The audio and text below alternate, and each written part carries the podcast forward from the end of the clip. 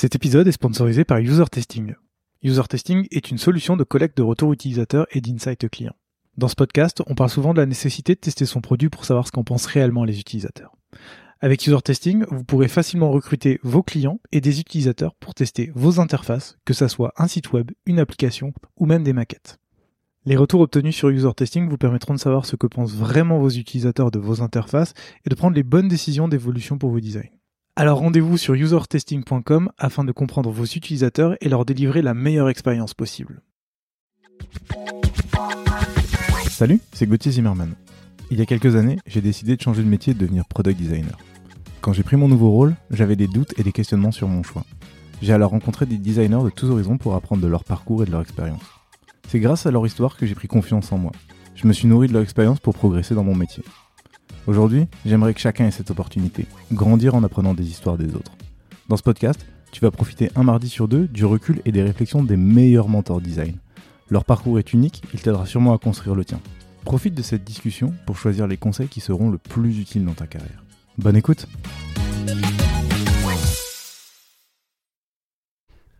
Zaliata, sois la bienvenue dans ce nouvel épisode de Design Journeys. Je suis très content de te recevoir parce qu'on avait déjà parlé ensemble il y a quelques temps et on s'était jamais vu en vrai. Et l'occasion est enfin là pour qu'on parle ensemble et on va parler de ton parcours aujourd'hui.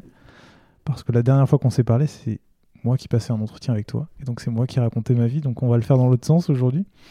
Euh, sois la bienvenue. Et en guise d'introduction, est-ce que tu veux bien te présenter, s'il te plaît? Ok. Euh, donc euh, je m'appelle Zaliata Amada, La Feuille. je travaille aujourd'hui en tant que Design Operations Manager chez Glovo. Euh, ça fait un petit peu plus d'un an que je mm. fais ça. Et euh, bah, je sais pas si j'en dis plus parce qu'on va. On va rentrer dans le ouais. Mm. Ben, allons-y. Question que je pose à tous mes invités. Comment t'en es venu à faire du design? Parce que toi, tu as un parcours euh, atypique, mais pour le coup, un vrai parcours atypique. Parce qu'il y a des faux parcours atypiques. Bah, tu sais, il y a des gens qui disent j'ai un parcours atypique, mais qui ont fait des études d'art. Et donc, du coup, ce qui n'est pas du tout ton cas. Euh, parce qu'il me semble que tu as arrêté tes études très tôt et donc tu as travaillé très tôt. Est-ce que, euh, est-ce que du coup tu veux bien euh, me dire comment t'en es venu à faire du design et m'expliquer un peu ton parcours? Ok, alors pour moi c'était une opportunité. C'était une chose à laquelle je m'attendais pas à un moment dans ma vie où j'avais décidé que je voulais faire des métiers qui avaient du sens. Mmh. Donc je sortais de 4 ans à l'éducation nationale, enfin J'en sortais pas encore quand, je, quand on m'a parlé de, de ce poste-là. Mais euh, j'étais dans. C'est le mois d'avril, euh, il y avait l'année scolaire qui se terminait. Et euh, j'étais en train de me dire je ne pense pas que je pourrais être prof jusqu'à la fin de ma vie professionnelle. Euh, et c'était une décision très difficile pour moi parce que je pense que c'est vraiment ma vocation d'être prof. Mhm. Euh, quand je j'entre dans une salle de cours, je sens que c'est là où je dois être. Et, euh, et donc, ce qui s'est passé, c'est que j'ai eu. Enfin, c'était une année un peu difficile. Euh, pas du point de vue professionnel, mais plutôt du point de vue personnel. Euh, voilà, il, s'est passé plein de choses. Et, et donc, j'ai un peu réfléchi sur qu'est-ce que tu veux faire? Est-ce que tu veux continuer? Est-ce que tu peux faire ce métier pendant 20 ans? Et je me suis dit, je sais pas si je peux faire encore ce métier pendant 20 ans. Je sais pas si j'ai eu raison d'ailleurs. Euh, et donc, euh, comme j'avais quitté Orange, j'avais fait une pause. En fait, euh, ils avaient un, truc qui s'appelle le projet personnel accompagné, où en fait, tu peux prendre une sorte de congé sabbatique, mais long. Donc, je peux prendre jusqu'à 6 ans, c'est ah incroyable. et là, ça faisait 4 ans que j'avais quitté mon poste, mais j'étais toujours en suspension de contrat. Donc, j'ai recontacté Orange en disant, je réfléchis éventuellement à revenir, mais je peux pas faire un truc qui n'a pas de sens. Euh, et donc j'ai rencontré une RH qui m'a dit euh, il y a des nouveaux métiers euh, qui sur lesquels on a un peu de mal à recruter avec ton profil et, et ce que tu as fait avant sur la facilitation, sur le fait que tu aies travaillé sur des projets un peu complexes. Je pense que ça peut coller. et donc cette personne-là, elle m'a fait rencontrer Alexandra Siro-Lavanan qui était ma, ma manager à l'époque. Et en fait, quand elle m'a expliqué ce que c'était que l'UX, je me suis dit incroyable d'entendre ça chez Orange, parce qu'en fait, chez Orange, ce que j'avais toujours vu de toute ma carrière, c'était des gens très techniques mmh. euh, qui essayaient de vendre des choses très techniques que même certains interlocuteurs internes ne comprenaient pas. Euh, et euh, qui essayaient de les vendre à, leurs clients, etc. Donc moi j'avais toujours été sur des sur des rôles support où il fallait essayer de faciliter euh, des, des faciliter ou faire comprendre des concepts un peu complexes. Et quand on m'a parlé de l'UX, je me suis dit ah, on retourne on retourne le truc. C'est-à-dire qu'on essaye de comprendre c'est quoi le besoin avant de développer quelque chose. Et c'est ça qui m'a amené vers l'UX en fait. Euh, je savais pas du tout ce que c'était. Je connaissais le design visuel parce que euh, euh j'ai touché à quelques logiciels de, de design visuel. Parce que ça m'intéressait, enfin tout ce qui est art euh, euh, en général m'a toujours intéressé et, euh, j'ai toujours eu un petit truc pour essayer de faire des, c'était souvent pour faire des présentations euh, qui, qui, qui, interpellaient un peu l'œil ou des choses comme ça. Donc je me suis un peu frottée à Illustrator ou des choses comme ça. Mais c'était très, euh, très superficiel. Euh, donc c'était plutôt essayer de pousser PowerPoint à fond et de se rendre compte que ah il y a des trucs que je peux pas faire mais je pourrais les faire si j'avais accès à Illustrator et donc d'essayer d'utiliser des outils gratuits qui ressemblaient un peu à Illustrator. Enfin bon voilà donc l'aspect visuel c'est quelque chose qui me parlait déjà, mais j'estimais pas forcément avoir les compétences pour aller dans un métier comme ça. Et quand on m'a parlé du, design euh, d'expérience utilisateur, en fait, moi, c'est vraiment l'écoute des, des, personnes et d'essayer de trouver des solutions à des problèmes qui m'a parlé. Voilà. Très clair. Merci beaucoup pour l'introduction. On va revenir un tout petit peu à ta vie d'avant, avant de designer. C'est euh, sur toute la partie orange, tu en as un peu parlé. Du coup, ton, boulot, c'était, ça consistait en quoi? Parce que tu as, fait tu as monté plusieurs grades en fait chez Orange. Est-ce que tu peux un peu nous résumer ce que tu faisais? Parce que j'ai l'impression, en faisant mes recherches et en écoutant un peu ce que tu disais dans d'autres vidéos, dans d'autres podcasts, c'est que euh, cette partie-là t'a quand même aidé pour la suite de tout ce qui est facilitation, discuter avec des gens, essayer de s'organiser. Et donc j'aimerais bien que tu m'en parles un petit peu. Ok. Euh, en fait, moi, j'ai fait des métiers très divers chez Orange. J'ai pas, c'est pas une trajectoire linéaire comme tout le reste. Euh, donc, j'ai commencé en administration des ventes. En administration des ventes, en fait, euh, j'étais dans une entreprise qui était pratiquement une start-up, mais qui avait été rachetée par Orange. Donc, c'était un stade assez mature qui s'appelait Oléane, qui avait été racheté par France Télécom ça pique. Euh, et donc, euh, j'avais rejoint cette, euh, cette start-up qui vendait des accès ADSL. Ah oui. et à l'époque, c'était pas si commun que ça. Enfin, maintenant, ça n'existe presque plus, mais voilà. Ça ne l'est plus non plus, effectivement. Ça ne l'est plus non plus. et en fait, il y avait toute une. Enfin, il y avait vraiment le besoin de fournir un certain nombre d'informations qui étaient parfois considérées comme un peu techniques, enfin, pour les noms de domaine, par exemple, et des choses comme ça. Et donc, euh, ce qui était intéressant dans ce métier d'administration des ventes, c'est qu'on était de la qualification d'un dossier jusqu'au traitement des réclamations. Donc en fait, moi j'ai appris à gérer, euh, on va dire, le parcours de vente de A à Z, euh, ce qui me convenait très bien parce que du coup il n'y avait pas de monotonie. il y avait des outils sur lesquels il fallait faire des commandes MS-DOS, C2 slash slash. voilà, donc c'était un peu. Euh, enfin, là, ça semble anachronique en fait, c'est incroyable. Euh, et donc, je travaillais sur des outils comme ça, et c'était un peu une transition parce qu'il y avait ces outils euh, avec des commandes MS-DOS à côté d'outils avec des interfaces qui ressemblaient à des interfaces web. Donc, j'étais vraiment à la croisée des chemins à ce moment-là, et je pense que ce métier-là, ça m'a appris beaucoup de choses. déjà, de répondre aux besoins des clients internes et externes. Mhm. Moi, j'étais beaucoup sur des postes où il fallait répondre à des besoins de clients internes. Euh, et euh, aussi euh, à trouver des solutions avec pas grand chose. Donc on était une petite équipe, toute petite, et, il fallait vraiment trouver des solutions à plein de problématiques que personne n'avait peut-être jamais rencontrées, et puis se débrouiller. Donc la débrouille, je pense que c'est un truc qui fait vraiment partie de, de mon parcours dans tous les sens.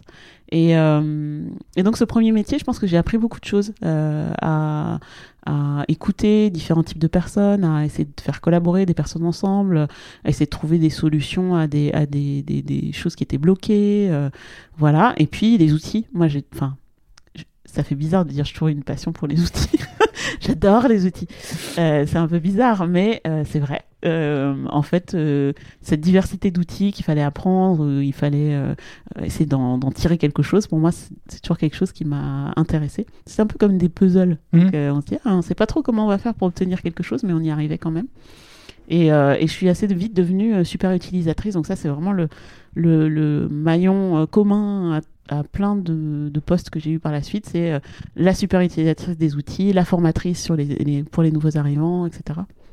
Et puis, euh, donc ça, c'était mon premier poste. Et puis, j'ai évolué petit à petit vers euh, de la formation, justement, euh, soit sur les outils, soit sur les process aussi.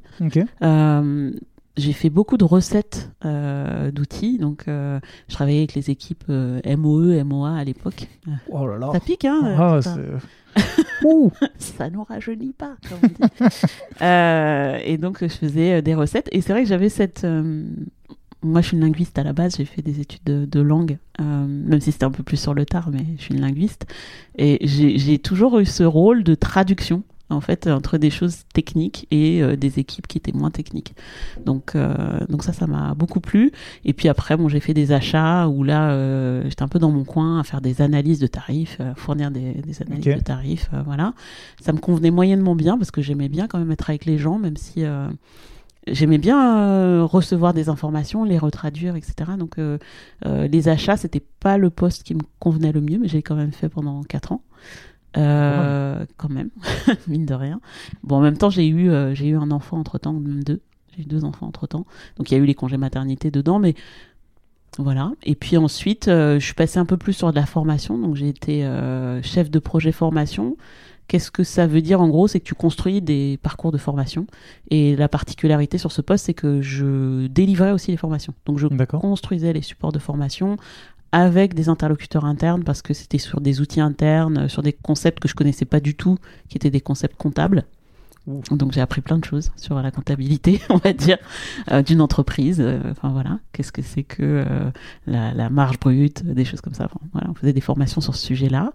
Et, euh, et donc, euh, j'ai eu la chance de pouvoir aussi délivrer la formation en France et à l'international. Donc, euh, pour moi, c'était un objectif que j'avais dans la vie de travailler dans des équipes internationales. Et grâce à ce métier-là, j'ai pu euh, voyager euh, en Allemagne, aux Pays-Bas, en Angleterre. Euh, j'ai jamais fait le sud de l'Europe, aux États-Unis.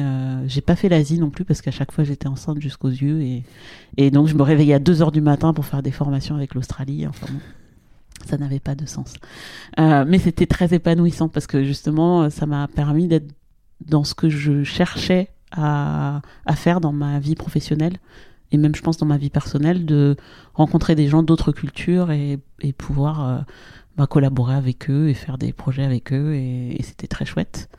Euh, et ensuite, j'ai le dernier poste que j'ai eu avant d'être coach euh, sur l'expérience client et l'expérience utilisateur, c'était manager de programme partenaire. Donc là, on retrouvait un peu tout ce que j'avais eu avant. Il y avait un petit peu de formation, un petit peu de traduction de, choses très techniques, euh, des audits techniques, euh, euh, enfin mener des projets d'audit technique Cisco, Microsoft pour Orange, pour des équipes internationales. Donc il fallait leur faire comprendre c'est important de faire ça parce que ça va nous donner des remises, etc. sur les achats de matériel. Et puis il fallait comprendre le pavé de 1000 pages de comment installer des, routeurs Cisco. Enfin bon voilà. Et puis traduire ça en voilà ce qu'on va faire, voilà le programme qu'on va mettre en place. Voilà. Ok. Donc si je comprends bien, déjà pendant toutes ces années, tu avais déjà un peu, enfin tu avais clairement cette appétence de voir des gens, discuter avec eux, savoir comprendre le besoin, comprendre, euh, expliquer et transmettre. Mm. Très bien. On garde ça de côté, puisque en même temps, tu l'as dit, tu as, été prof euh, entre euh, toute cette partie-là de ta vie et euh, ton retour chez, chez Orange.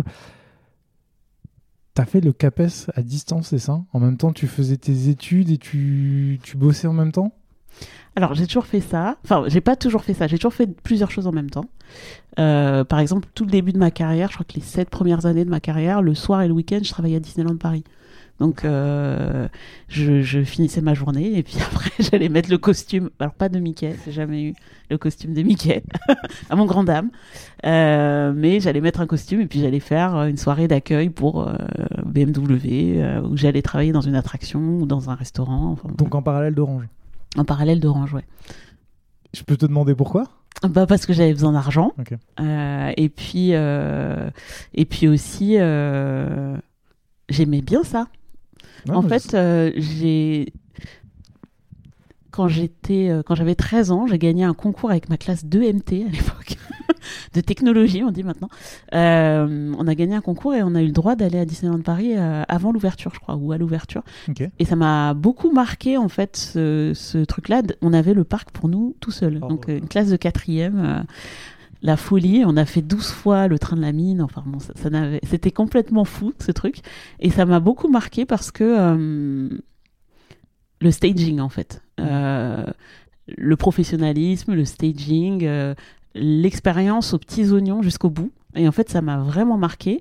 Et quand j'ai commencé à travailler, euh, j'ai cherché beaucoup de postes et, et quelqu'un m'a, je me rappelle plus qui d'ailleurs, m'a, m'a dit ah cette agence d'intérim, euh, il place les gens chez, chez Disneyland. Et là, je dis oh ça c'est pour moi.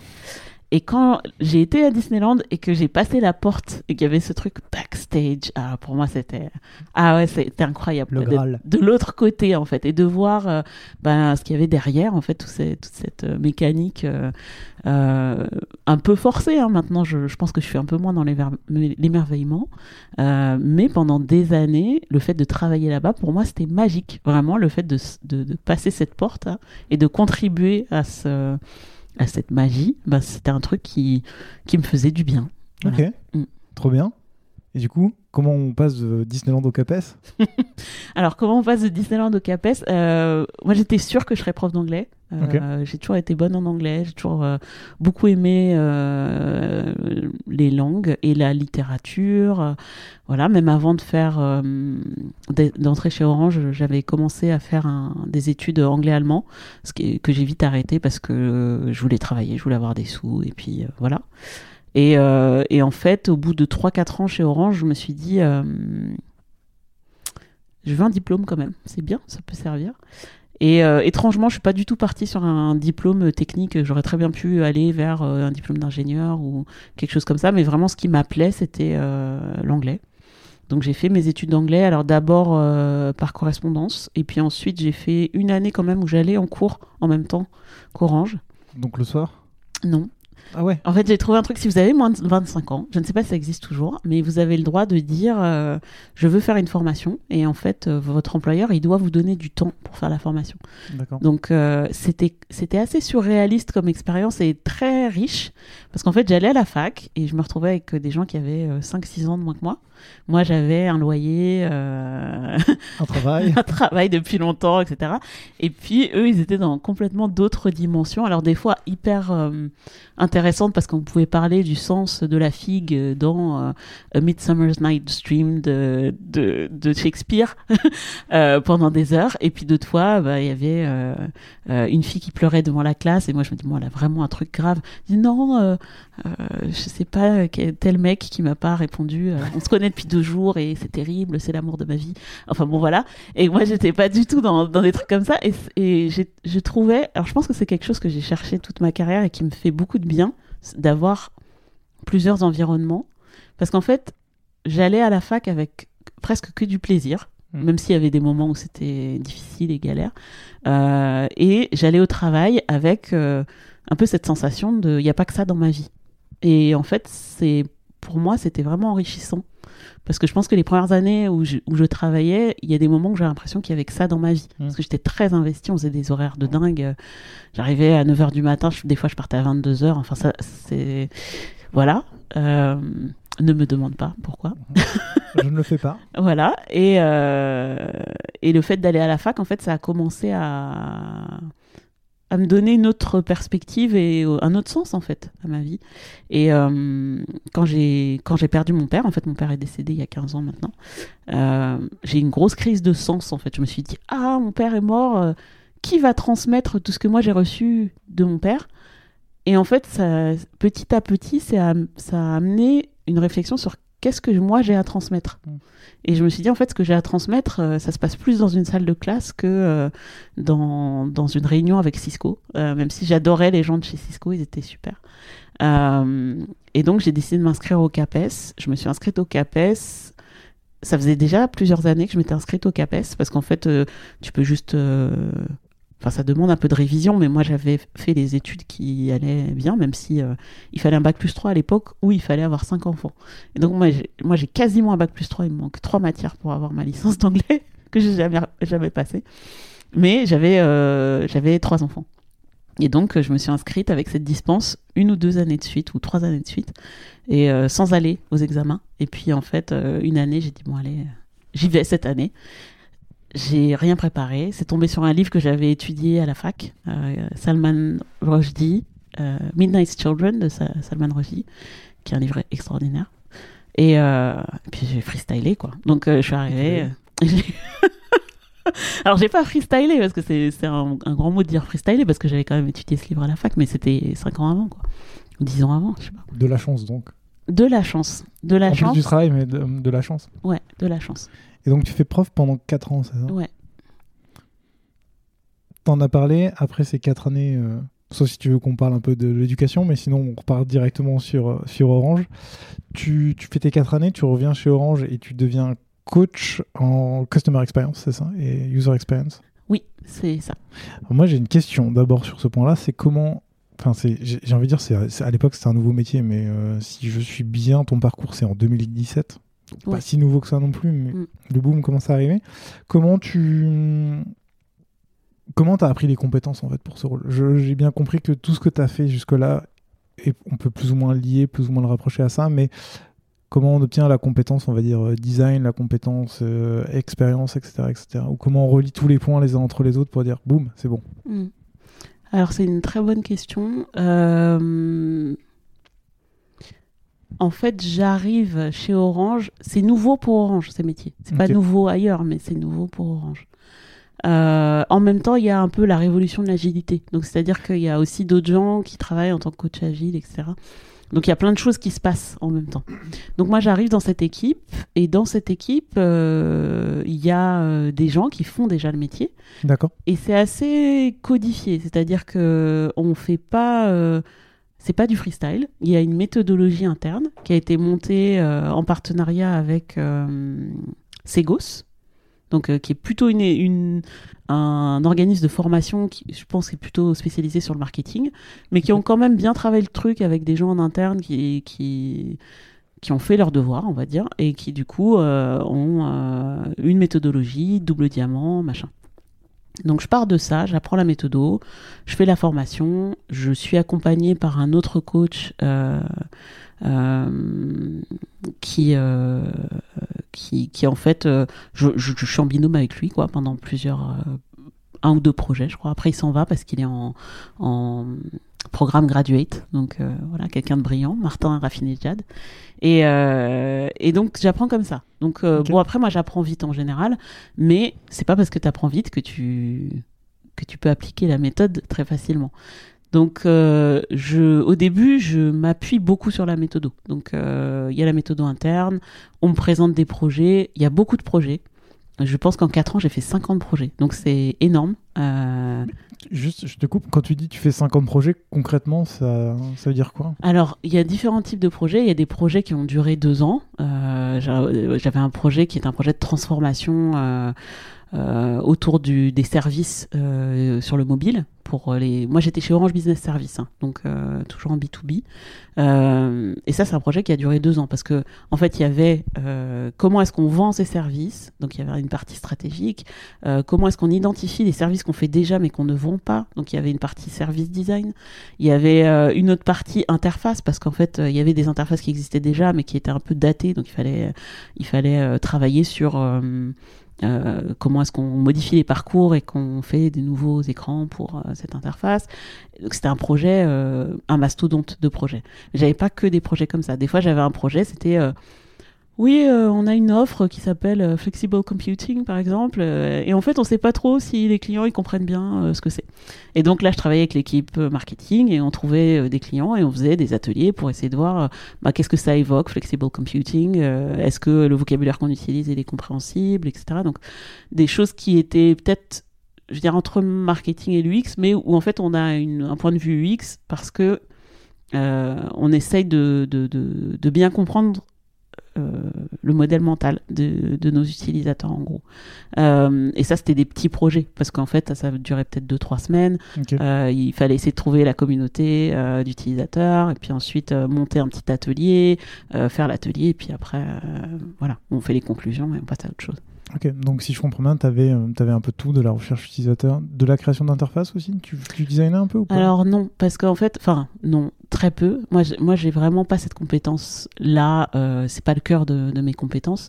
Euh, J'allais jusqu'au prototype basse définition, en gros. Donc, euh, on pouvait utiliser des outils comme Marvel, par exemple, où du coup, on faisait du sketching, et puis après, on, on, faisait du prototypage comme ça, et on pouvait faire des tests utilisateurs avec ça. Ça, ça suffisait. Ou sinon, ça m'arrivait de travailler en binôme, en binôme avec des gens qui avaient ces compétences-là. D'accord. Et donc, on faisait les ateliers ensemble, etc. On faisait un, un certain nombre de choses en général jusqu'au sketching, jusqu'au wireframe. Et puis après, la personne, elle allait travailler sur euh, euh, les aspects UI un peu plus, euh, un peu plus poussés.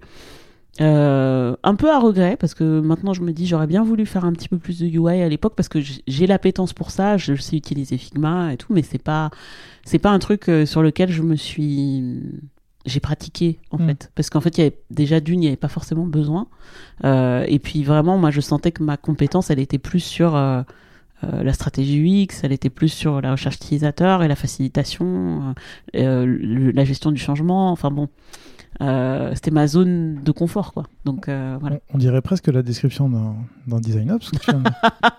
Exactement. Juste avant de, de, rebondir là-dessus, il me semble que tu as fait une formation à côté, au Gobelin, c'est ça? Oui. Alors, au bout de deux ans à peu près chez Orange, donc j'avais pratiqué, pratiqué, pratiqué, mais moi j'ai beaucoup. Enfin, j'ai pas fait beaucoup d'études, enfin je les ai faites après, donc j'ai toujours ce syndrome de l'imposteur, on va dire, où il faut, enfin j'avais pas le label. Il faut, il faut le tampon qui dit c'est ah, Il faut le tampon, exactement. Et donc euh, j'ai beaucoup réfléchi, j'ai cherché toutes les formations que je pouvais faire, j'avais énormément de sous sur mon CPF, il était. En fait euh, je recevais des messages votre CPF est plein et en fait tout ce que vous êtes en de l'argent. Exactement. Tout ce que vous êtes en train de cotiser tombe dans un trou. Et, euh, et donc euh, je sais plus si je sais pas si c'est encore capé aujourd'hui mais il me semble que oui. Ouais voilà. Donc donc je, je, me disais non je peux pas jeter de l'argent comme ça par la fenêtre c'est pas possible. Et donc j'ai regardé toutes les formations et je me suis présentée pour faire la certification UX euh, je me suis battue pour l'avoir parce qu'il voulait m'envoyer dans une obscure école de design. Et j'aurais dit non, mais non. J'ai m'a accepté au Gobelin. Déjà, je suis très contente. Je pas, je vais pas aller. Euh, je, je, dirais pas l'école parce que je me souviens même plus. Mais c'était une école avec laquelle ils avaient un partenariat et c'était une école de marketing en fait, mais qui faisait une formation UX. Mais je, j'avais vu le, le, curriculum et je me suis dit, mais non, je peux pas faire ça en fait. Euh, c'est pas possible. Et donc, je suis rentrée dans cette formation. Ça a duré un an. Pareil, euh, euh, pendant, enfin, c'était du cours du soir ou c'était aussi en même temps que. Alors là, c'était trois jours par mois. D'accord. Euh, il y avait deux projets, un projet en groupe et un projet individuel. Donc moi j'avais mon employeur qui me laissait partir trois jours par mois, mais tout le travail, il fallait le faire à côté. À côté, exactement. Donc année de folie, parce que c'est l'année où je me suis mariée à l'étranger. Enfin bon, c'était n'importe quoi cette année. Enfin, il y a beaucoup de choses où je dis c'était n'importe quoi, mais dans le sens où euh, c'est très, euh, c'est foisonnant quoi. Mm. Euh, mais c'est pas n'importe quoi parce que toi du sens et tout est très chouette, mais mais euh, c'était fatigant. On va ah dire bah, ça comme ça. J'imagine. Et du coup, euh, bah du coup, tu as parlé un peu de ces projets-là, mais ça consistait en quoi? Et et la deuxième question qui va avec ça, c'est après avoir passé deux, deux, années chez Orange à faire ce métier-là, est-ce que tu as appris des nouvelles choses ou est-ce que ça t'a permis de. Ou est-ce que tu as juste eu le tampon à la fin et c'était bon, ça y est? Alors, je dirais un peu des deux. C'est-à-dire qu'il y avait des cours où, en fait, je me disais, bon, ça, euh, je sais. Parce que, euh, au-delà de faire la méthodologie interne, euh, moi j'apprends aussi beaucoup dans les livres. Donc je m'étais fait ma bibliothèque euh, de trucs euh, design. J'avais une dizaine de livres que je lisais, j'appliquais. Enfin, j'avais euh, comme livre de chevet le livre de Karine Lallemand. Et à chaque fois qu'il y avait un nouveau projet, j'étais bon, qu'est-ce qu'on fait? C'est quoi la méthode? Pourquoi? Etc. Donc ça, ça m'a beaucoup aidé. Et puis quand je suis arrivée à la formation des Gobelins, il y avait des trucs où je disais bon, ça je Enfin, j'apprends rien là. Mm. Par contre, il y a des endroits où vraiment ça m'a appris des choses surtout sur le fait que hum, ça pouvait s'appliquer à tout. Euh, on a eu un des profs qui, par exemple, nous expliquait qu'il travaillait pour, euh, pour Airbus euh, et qui faisait de l'expérience utilisateur dans des avions pour voir qu'est-ce que ça donnait en fait quand on se retrouvait en apesanteur. Et il disait après, il utilisait ça aussi pour les attractions où on était en 3D et qu'on n'avait pas de notion de, de proprioception, etc. Donc, fascinant. Euh, fascinant. Donc il y avait des cours qui étaient absolument fascinants et d'autres qui étaient voilà. ceux qui te sortaient de ton environnement, on va dire, étaient plus intéressants que ceux que tu faisais déjà. Quoi. Oui, après, je me rappelle par exemple du cours de Yalenka Marienne, qui était sur l'expérience utilisateur, où j'avais l'impression que je connaissais bien. Et puis finalement, elle m'a ouvert sur d'autres trucs parce que euh, il y avait des méthodologies que j'avais pas du tout en tête parce que je les appliquais jamais ou on n'avait pas les moyens. Pourtant, on avait un centre de test client qui est top hein, euh, chez Orange Business Service et même chez Orange. Donc, on pouvait faire beaucoup de choses, mais il y avait des trucs que j'avais jamais vus. Donc, euh, donc c'est un des cours sur lesquels je me souviens. Bon, il y avait aussi Marina Wiesel qui donnait des cours de X stratégie. Pareil, ça, ça m'a ouvert aussi des petits trucs où je me suis dit, ah, je fais des trucs, mais il y a mieux. on peut faire mieux. Ok. voilà. Ok. Et il me semble que, si je ne dis pas de bêtises, tu as fait aussi du mentoring dans toute cette période-là, avec, euh, enfin, où tu as été mentoré, je veux dire, par euh, Hexagon UX et principalement par Léa. Alors, en fait, c'était pas par Hexagon UX. J'ai rencontré, enfin, j'ai écouté Léa dans un podcast, euh, qui est le podcast Cocorico, je crois. qui parle en fait, qui parlait des startups françaises ou un truc comme ça. Et en fait, quand je l'ai entendu, j'ai dit, mais cette, euh, cette meuf, c'est la vie, quoi. Enfin, ce qu'elle dit, ça me parle, c'est incroyable. Enfin, elle parlait de, du livre Black Boy et elle expliquait qu'elle avait lu ce livre qui parle d'un enfant noir euh, euh, dans le sud des États-Unis dans les années 20, enfin bon, voilà. Et qui parle du coup de la ségrégation et qu'elle était partie voir sa mère en lui disant C'est pas vrai, hein, ce qu'il y a dans le livre. sa mère lui a dit Ben, si, si c'est vrai. Et, euh, et, que donc, à partir de là, elle s'est dit, mais en fait, l'école, euh, comment ça se fait que j'apprends ça que maintenant euh, alors que c'est complètement fou? Et, et donc, ce, truc-là sur le, cette conscience de, on n'apprend pas tout à l'école, on peut avoir des parcours un peu différents, on peut aussi avoir ses convictions dans son travail. C'est des choses qui, en fait, euh, le fait d'entendre Léa le dire de manière ouverte et décomplexée, pour moi, c'était très inspirant. Donc, euh, donc je me suis dit, ah non, mais il faut absolument que je la rencontre. Et puis, bah, j'ai fait euh, LinkedIn, j'ai envoyé un message. Je t'ai écouté, c'est trop bien ce que tu dis, il faut qu'on se rencontre, c'est incroyable. Et on s'est rencontrés, elle travaillait pas encore chez Payfit à l'époque, elle était chez Everroad.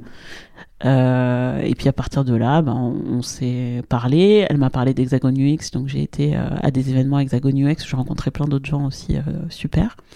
Et quand j'ai dû avoir un mentor pour la formation au Gobelin, bah, je lui ai demandé Tu voudrais pas être ma mentor? Moi, elle n'était pas dans la liste des mentors, mais j'ai dit Je, m'en fous.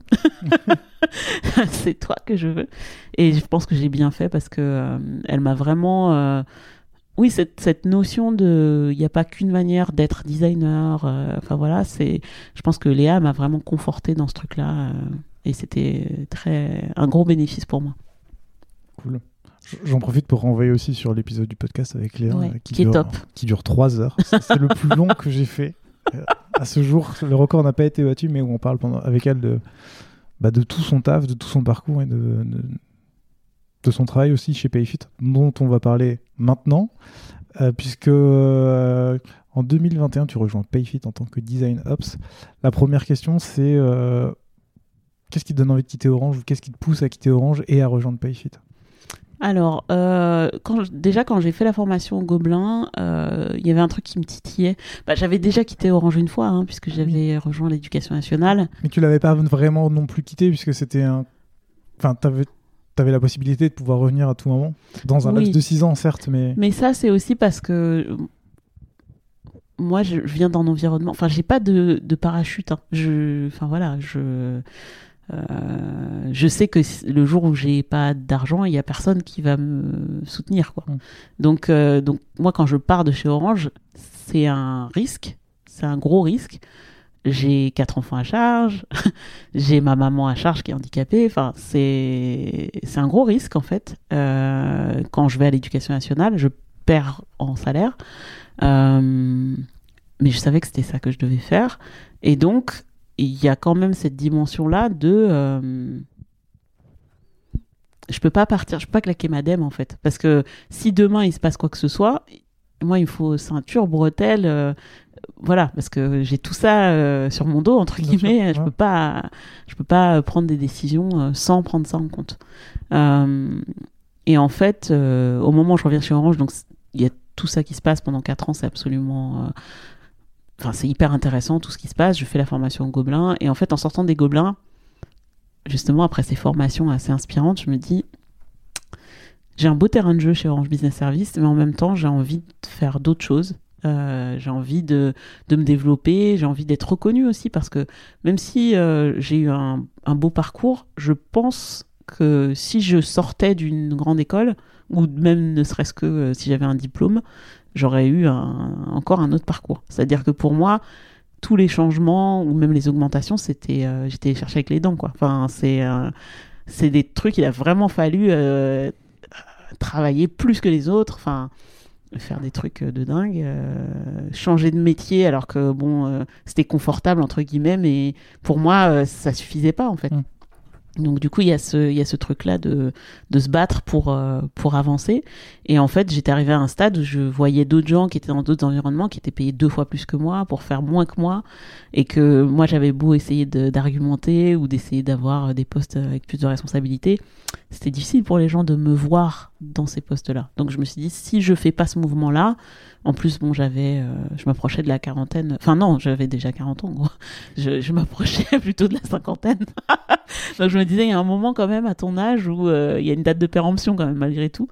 Euh, et donc, je me suis dit, si tu fais pas le mouvement maintenant, ben ça veut dire qu'il faut que tu t'installes dans un truc. Et j'étais pas, enfin, j'étais pas prête ou j'étais pas capable de m'installer dans un truc. Je suis pas capable en fait. Je des fois, j'aimerais bien hein, pouvoir être dans un truc calme, confortable, mm. toujours pareil, mais je peux pas. Euh, et donc je me suis dit, enfin, ça m'a titillé, il, va falloir partir. Mais je voulais absolument partir pour un endroit où je me sentais euh, bien. Ok, et comment. Qu'est-ce qui t'amène à Payfit bah, Léa. Léa? C'est elle, qui est venue te chercher ou c'est toi qui as vu avec elle euh? Mm, Non, c'est en fait, elle a posté l'offre DesignOps sur LinkedIn et je, vois l'offre, je lis l'offre et je, je lui envoie un message en me disant Mais ce poste, c'est moi, non Et là, elle me dit, bah vas-y, euh, passe les entretiens. Euh, ouais, ouais, enfin oui, ça, ça a l'air de bien te convenir et tout. Donc j'ai passé les entretiens. C'était très, très dur. Très, très dur parce que j'ai eu le Covid, j'ai eu un Covid long en 2021. j'étais à l'hôpital, j'étais hospitalisée. Enfin, c'était vraiment difficile. Quand j'ai passé l'entretien, je me rappelle, j'avais mis du rouge à lèvres rouge parce que j'avais tellement une mauvaise mine qu'en fait je me disais il faut que je mette du rouge à lèvres pour pour que voilà pour que ça enfin voilà pour pour me me, me rappeler que je suis vivante quoi. Donc non mais c'était très dur hein. j'arrivais pas à marcher 500 mètres enfin bon, euh, c'était sans sans m'essouffler ou... c'était très très dur. Et, euh, et donc quand j'ai eu le poste en fait je me suis dit ah c'est incroyable. Et là j'ai claqué madame par contre. Voilà j'avais avancé. Je comprends du coup, question un million avant qu'on aille plus loin. C'est quoi un ou une design ops? Alors, je sais que tu as reçu Marie-Aline euh, Mignot qui a répondu à cette question déjà, euh, même si on ne fait pas exactement la même chose parce qu'on n'a pas les mêmes compétences. Euh, mais un design ops, pour moi, c'est quelqu'un qui, qui accompagne l'équipe design, en fait, qui va faire les choses qui sont pas purement du craft, pour que l'équipe puisse se concentrer sur euh, tout ce qui est craft. Euh, c'est quelqu'un qui va créer aussi de la cohésion dans l'équipe. Donc, comment est-ce qu'on sait ce qui se passe sur les projets Comment est-ce qu'on s'assure que les gens partagent un peu la même méthodologie de travail Tout ça sans être non plus coercitif, parce que le but c'est pas non plus d'être des robots, mais c'est plus de de créer un cadre où on va pouvoir faire du design de qualité euh, et où on va pouvoir aussi euh, grandir. Donc pour moi, il y a une dimension du design ops qui est aussi beaucoup dans le euh, comment est-ce qu'on accompagne une équipe pour se développer, que ce soit en termes de recrutement ou que ce soit en termes de compétences ou de façon de collaborer avec les équipes product, les équipes marketing, les équipes engineering, etc. Donc voilà. Très clair à chaque fois que j'ai cette définition, ou en tout cas euh, cette définition qui se dessine, euh, j'ai la même question qui me vient, et je sais qu'on te l'a déjà posée, mais euh, j'ai toujours un peu l'impression, enfin je sais jamais sur quel pied danser avec ce rôle, parce que j'ai l'impression qu'il y a une grosse partie qui, selon moi, devant un, incombe au manager, donc au head of, VP, etc. Tu vois, toute cette partie sur le recrutement, sur le fait que tout marche bien, et j'ai toujours du mal à situer le design ops de, bah, du coup, du, on va dire du head of, parce qu'il y a un peu cette ligne euh, floue entre les deux rôles qui, qui, m'interroge et qui me fait me dire, mais en fait, du coup, est-ce que quelle est la différence en fait à, ce niveau-là entre le head of et le design ops? Parce que parce qu'il y a des missions qui sont identiques. Alors, les missions sont pas identiques pour moi parce que, par exemple, euh, euh, enfin, moi je donne un exemple sur la stratégie. Euh, j'estime que c'est pas moi qui mets en place la stratégie pour l'équipe design. Ça, je suis d'accord avec toi, mais c'est plus sur du coup ce que tu disais, la partie s'assurer que tout le monde communique bien, que et même plus sur la partie recrutement, s'assurer que les équipes montent bien en compétences. C'est toujours quelque chose où je me dis pourquoi c'est une design ops dans ton cas qui le fait et pas une head ou alors, je pense que c'est contextuel, c'est-à-dire que là où j'ai été recrutée en tant que design ops, euh, le boulot qu'elle avait Léa pour euh, travailler sur la roadmap, euh, créer la stratégie, etc., ça lui donnait pas le temps de travailler sur tiens on va évaluer les compétences, on va construire des programmes de formation, etc. Même si euh, elle a fait du design ops avant que j'arrive, c'est-à-dire qu'elle a fait euh, euh, une skills map, des choses, enfin qui sont du design ops, qui pourraient très bien pu être fait par une ops. Donc je pense que les managers ou les head of design, ils font du design ops jusqu'à ce qu'ils puissent plus en fait. D'accord. Et jusqu'à ce qu'ils soient à un niveau où ils sont ben, en niveau C-level ou même si c'est pas un niveau C-level, mais un niveau où il y a beaucoup plus de stratégie. Et donc dans ce cas-là ils ont pas, euh, ils ont le temps de réfléchir à la stratégie, défendre la stratégie, mais ils n'ont pas le temps de l'exécuter. Donc du coup, en fait, moi je vois mon rôle comme quelqu'un qui va exécuter la stratégie ou en tout cas orchestrer la stratégie. D'accord, donc un peu comme quand tu as quelqu'un, un win designer qui arrive dans une équipe qui gère tout le flow de bout en bout, qui commence à monter les échelons et donc qui est obligé d'abandonner, on va dire, le craft au quotidien pour se concentrer sur euh, le recrutement, la stratégie et qui, à l'étape d'après, se concentre uniquement sur la stratégie, c'est ça? Exactement, c'est ça. Quand tu arrives chez Payfit, du coup, tu... c'est quoi tes premières missions? Tu mets quoi en œuvre? Alors quand j'arrive chez Payfit, euh, je crois que je suis la 15e ou un peu moins que ça euh, designer. Euh, et il y a une grosse ambition de, de hypergrowth, donc de, de, de, recruter un certain nombre de designers et, que la boîte grossisse. elle a pratiquement doublé de volume, de volume en, en un an. Hmm. Et donc, ça, c'est une de mes premières missions, c'était de retravailler le parcours de recrutement. D'accord. Alors, qui était déjà assez qualitatif par certains aspects, mais c'est juste qu'il n'était pas, il était pas aligné. Donc, tout le monde faisaient pas exactement les mêmes étapes. Euh, les managers n'avaient pas forcément décidé de faire euh, exactement les mêmes exercices entre guillemets. Euh, il y avait un certain nombre de choses qui n'étaient pas alignées. Donc, euh, une des premières choses sur lesquelles j'ai travaillé, c'était euh, de, d'essayer de, de, de, créer ce, ce, ce, parcours de recrutement. qui serait le même à peu près pour tout le monde et qui soit bien aligné avec la politique de recrutement RH et tout ce qui va. J'allais justement te poser la question sur Déjà, peut-être la première question que j'avais en tête, c'est euh, le fait de, travailler sur du recrutement, c'est toi qui arrives chez Payfit et qui, euh, on va dire, qui analyse la situation et qui se dit on va travailler d'abord sur ce point-là, ou c'est plus, euh, je sais pas, Léa qui dit on va recruter 15 autres personnes dans l'équipe, donc c'est sur ce, sur ce point-là que tu vas devoir travailler dans un temps. Bah, chez Payfit, c'était assez clair parce que quand je suis arrivée, ils avaient fait une page Notion où il y avait déjà tout ce que la, to-do list en, gros. Euh, alors j'ai pas pris la to-do list exactement telle quelle parce que moi j'estime que quand tu prends un poste, même si c'est pas un poste de design ops, il faut faire un peu de recherche, c'est-à-dire euh, c'est quoi le contexte, euh, qu'est-ce qui est plus important, qui vont être les parties prenantes, est-ce que tu as des gens qui vont te soutenir, enfin voilà, tu as tous ces, toutes ces choses là. Comprendre les besoins comprendre les besoins. Exactement. Euh, et donc j'ai fait ça et, et euh, j'ai retravaillé euh, la roadmap euh, par rapport à ce que j'estimais pouvoir faire euh, et, et en la confrontant avec d'autres personnes, les product ops, les RH, l'IT, etc. et l'équipe, parce que aussi j'ai commencé par faire des workshops pour essayer de comprendre l'utilisation des outils, par exemple, ou enfin voilà. Donc j'ai mené un certain nombre de workshops et puis après j'ai proposé une roadmap. Alors forcément j'ai fait une roadmap un peu trop grosse. Euh, donc, euh, ça me fait beaucoup rire quand je repense à, Léa qui regarde et qui dit euh, Non, mais Aliata, c'est impossible. voilà. Et aussi Marie Gaumont, qui était la Product Ops. C'était très drôle. et puis après, bah, j'ai retravaillé au fur et à mesure la roadmap au, fil de l'avancement et des changements aussi, parce qu'après, il y a des choses qui changent. voilà, faut s'adapter. Ok. Tu sais quoi, je te poserai la question sur le recrutement que j'avais un peu après. Euh, en préparant l'émission, je me suis posé la question de comment on allait discuter de ton rôle et de ce que tu fais aujourd'hui aussi chez Globo. Et euh, comme on a déjà beaucoup parlé de Payfit dans le podcast, parce que j'ai reçu Mathilde Gauthier et du coup Léa Mendes, bah du coup, on a déjà parlé en long, en large et en travers de, Payfit. Donc, ce que je te propose, c'est qu'on passe directement à Glovo et qu'on fasse des allers-retours Payfit Glovo en fonction de ce que tu rencontres, si les situations sont différentes ou pas, de telle sorte à ce qu'on voit un peu tout ce que tu, tout ce que tu fais. Donc, du coup, euh, pour faire la transition, déjà, euh, en septembre 2022, tu quittes Payfit pour, euh, pour aller de l'autre côté des Pyrénées et rejoindre Glovo, à Barcelone, c'est ça? Mhm. Qu'est-ce qui, première question toute simple, qu'est-ce qui fait que tu quittes Payfit et que tu rejoins Glovo? Tu ne le sais peut-être pas, mais Design Journeys est un podcast que je produis sur mon temps libre et de manière totalement indépendante.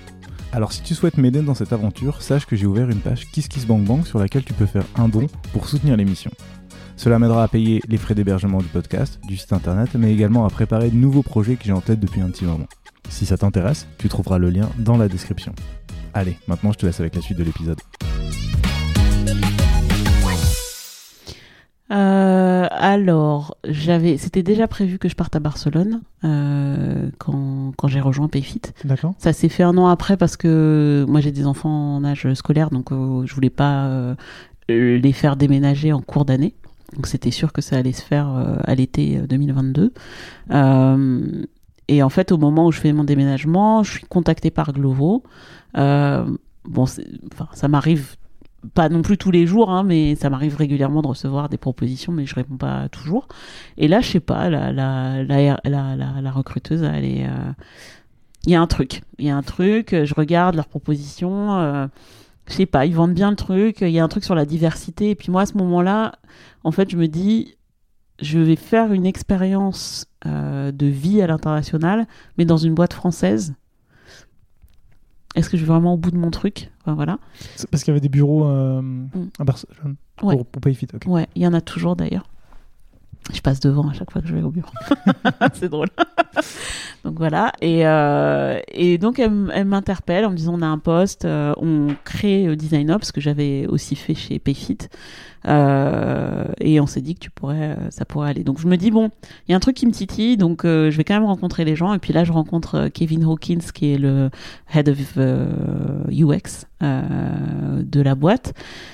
Et c'est la première fois que je vois un manager noir. noir et gay en plus. Donc beaucoup de diversité d'un coup. et Sachant que l'équipe que, que, Léa avait montée était déjà super diversifié, on va dire pour le marché français, tout à en fait. tout cas. Tout à fait, c'est vrai. Euh, c'est tout à fait vrai, mais en fait, on est à un moment, Léa a quitté la boîte, et en fait, dans les pipes de recrutement, il n'y a que des hommes blancs. Donc ça joue, hein. Je, j'y peux rien. Enfin, ça, ça joue quand même. Moi, dans mon, dans mon esprit, il y a quand même un truc qui se passe, quoi. Donc je me rappelle, j'ai, contacté euh, la personne DRH euh, en lui disant, ce serait bien quand même d'essayer d'avoir d'autres profils dans le pipe. Euh, après, la raison qui était donnée, c'était oui, euh, mais il faut quelqu'un qui a un peu de bouteille ou qui. Et je me suis dit, ben oui, mais forcément, si tu cherches quelqu'un qui a un peu de bouteille euh, dans ces rôles-là, tu vas tomber que sur des hommes blancs, on peut pas. Enfin, voilà. Donc il y a ça qui se passe. Et puis quand je rencontre Kevin, en fait, je me dis, j'ai jamais eu un manager noir de ma vie, jamais. et donc je me dis, ça m'interpelle aussi parce que en fait, euh, on, ne se rend pas compte tant qu'on n'est pas confronté au truc, on se rend pas compte que euh, on a besoin de rôle modèle en fait. On a besoin de voir quelqu'un qui a réussi à arriver là et de savoir en fait ce que c'est ou ou d'être guidé par quelqu'un qui a qui qui est arrivé là. Et moi, je pense que ça a beaucoup impacté ma, ma décision, le fait de rencontrer euh, Kevin, qui était qui est plus chez Glovo maintenant, mais qui était quelqu'un de, de brillant et et vraiment avec cette la diversité euh, au cœur quoi. Il avait créé euh, il avait créé une ERG enfin une euh, enterprise group qui s'appelle Colors of Glovo et où enfin il y a des gens de enfin voilà il y a des gens il y a des juifs il y a des il y a des y a des arabes il y a des il y a tout ce qu'on veut en fait dedans et les gens célèbre euh, Diwali, euh, voilà, enfin tout, tout, il parle de toutes les fêtes de tout le monde, les rituels, qu'est-ce que ça veut dire, pourquoi. Pour moi, c'est un truc que j'ai jamais eu en France en fait, parce que je pense que culturellement déjà c'est pas c'est pas très commun, on va dire, en France.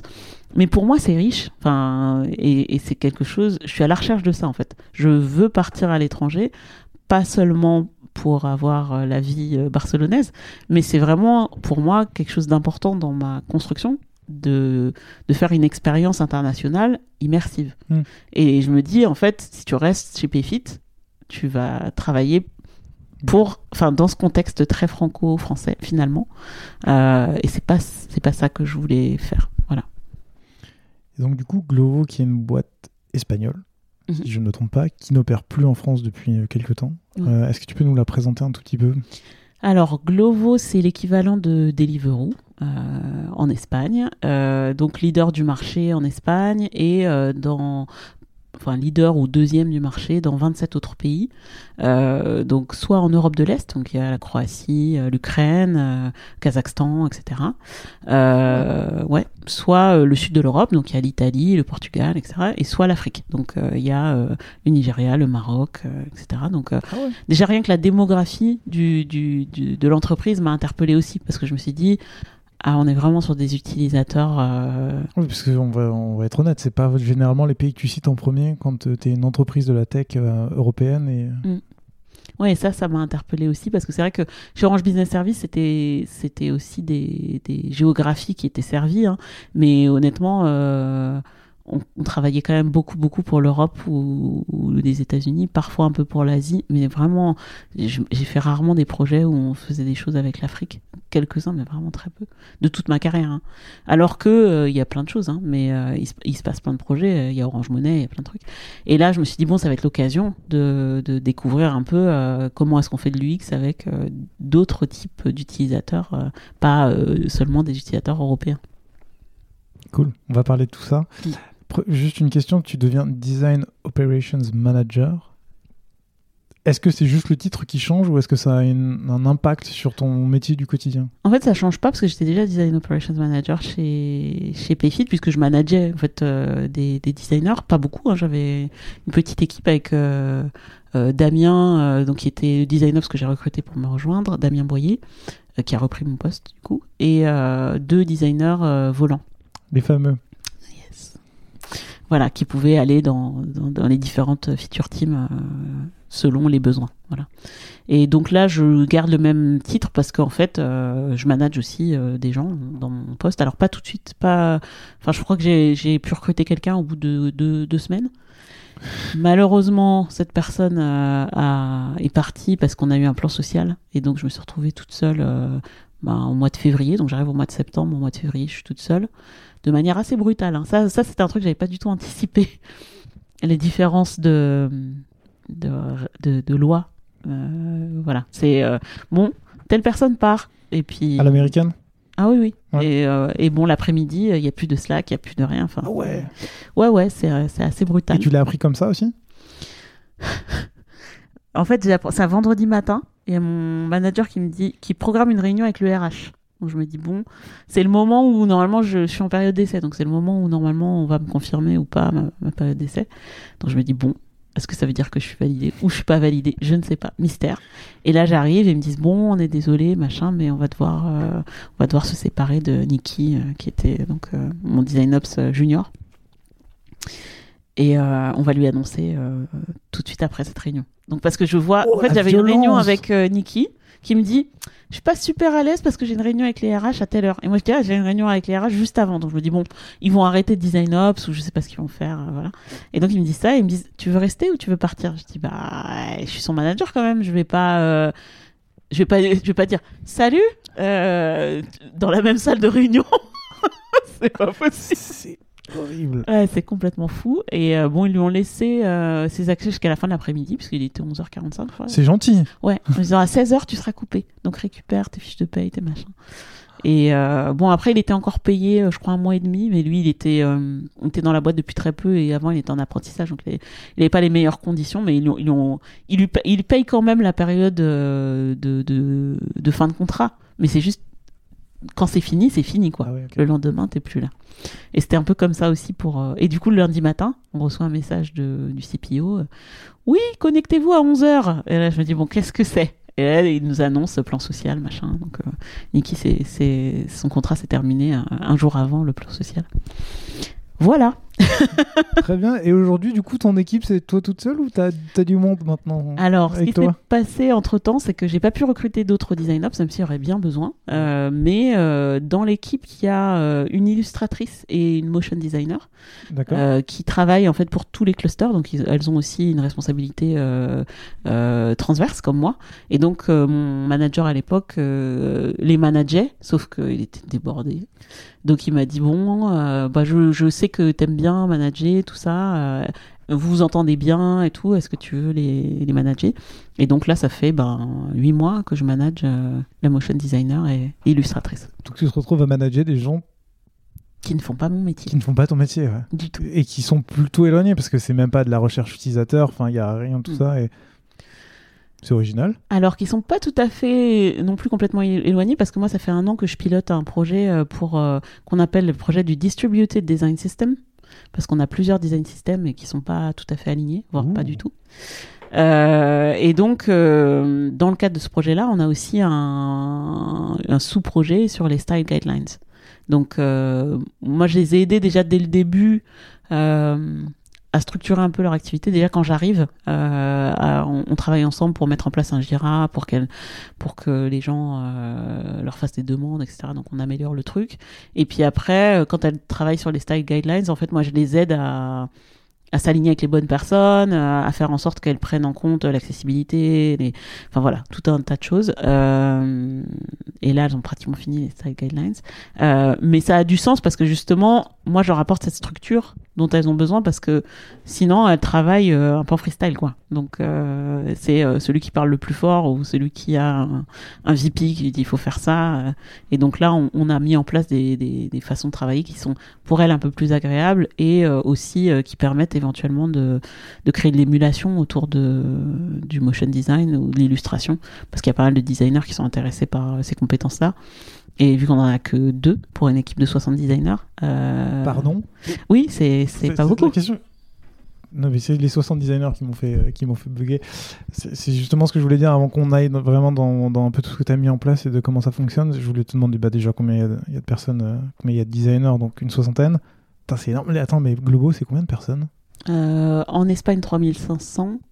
Je crois qu'en tout, c'est 7000 ou peut-être un peu moins, puisque là, il y a eu euh, pas mal de changements. Je dirais euh, plus de 5000, quoi. Oh, bah, ok, je voyais pas ça aussi gros. Oui, si, c'est gros. Ok, mm. ok, très bien. Et euh, quand tu dis 60 designers, on parle de une personne qui fait de l'illustration, une personne qui fait du motion, et après, c'est que des product designers, des UX writers, des. Non, justement, je pense qu'il y avait aussi besoin de moi parce qu'il y a donc une quarantaine de product designers dans trois clusters différents. Ok. Voilà, donc il faut imaginer le produit. En fait, le, produit, il y a trois euh, plateformes. Il y a la plateforme client, donc celle que toi tu utilises quand tu commandes des livres. Euh, voilà. Il y a la plateforme livreur, donc euh, où les livreurs vont trouver leurs commandes, gérer leur paiement, gérer un certain nombre de choses. Et il y a la plateforme partenaire, euh, où euh, les restaurants vont gérer les commandes, les magasins, parce que aussi on fait ce qu'on appelle du Q-commerce, euh, qui est euh, bah, partenaire avec Carrefour, enfin voilà, faire, faire sa liste de courses et tout ça. Donc on leur propose aussi des interfaces pour gérer tout ça.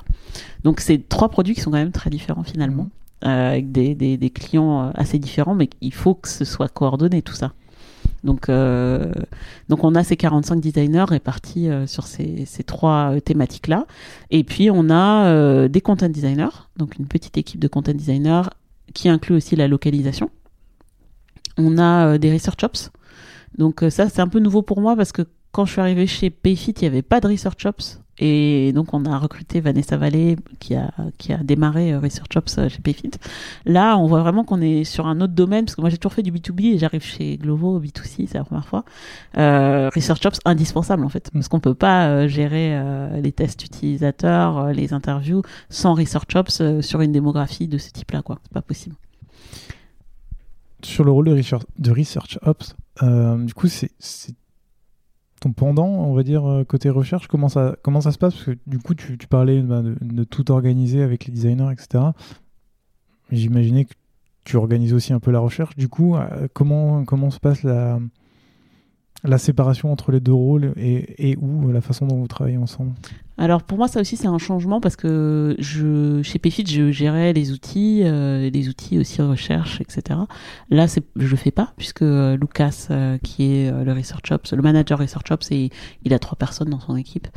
il gère les outils, il gère les process de research avec l'équipe research. on a aussi une dizaine de researchers. Et donc lui il s'occupe de tout ça. Et en fait pour moi c'est mon premier partenaire. En fait c'est comme pour moi c'est comme Product Ops. Product Ops, c'est vraiment un partenaire, comme l'équivalent de DevOps chez nous, qui sont des Technical Program Managers. Il faut qu'on travaille euh, tous ensemble parce que la collaboration, elle se fait pas que dans l'équipe de Product Designer ou de Content Designer, elle se fait aussi avec les researchers, avec euh, Motion et Illustration, avec euh, la localisation, avec les Engineering Managers, etc. etc. Donc, on est obligé de travailler euh, avec ces partenaires-là, quoi. Sinon ça, sinon ça fonctionne pas, tout simplement. Mm. Donc pour moi, c'est vraiment mon partenaire Research Ops parce qu'il est là avant moi. L'équipe, elle a un an et demi euh, quand j'arrive. Ah ils sont déjà bien installés. Euh, ils gèrent déjà pas mal d'outils, ils gèrent du budget, etc. Voilà.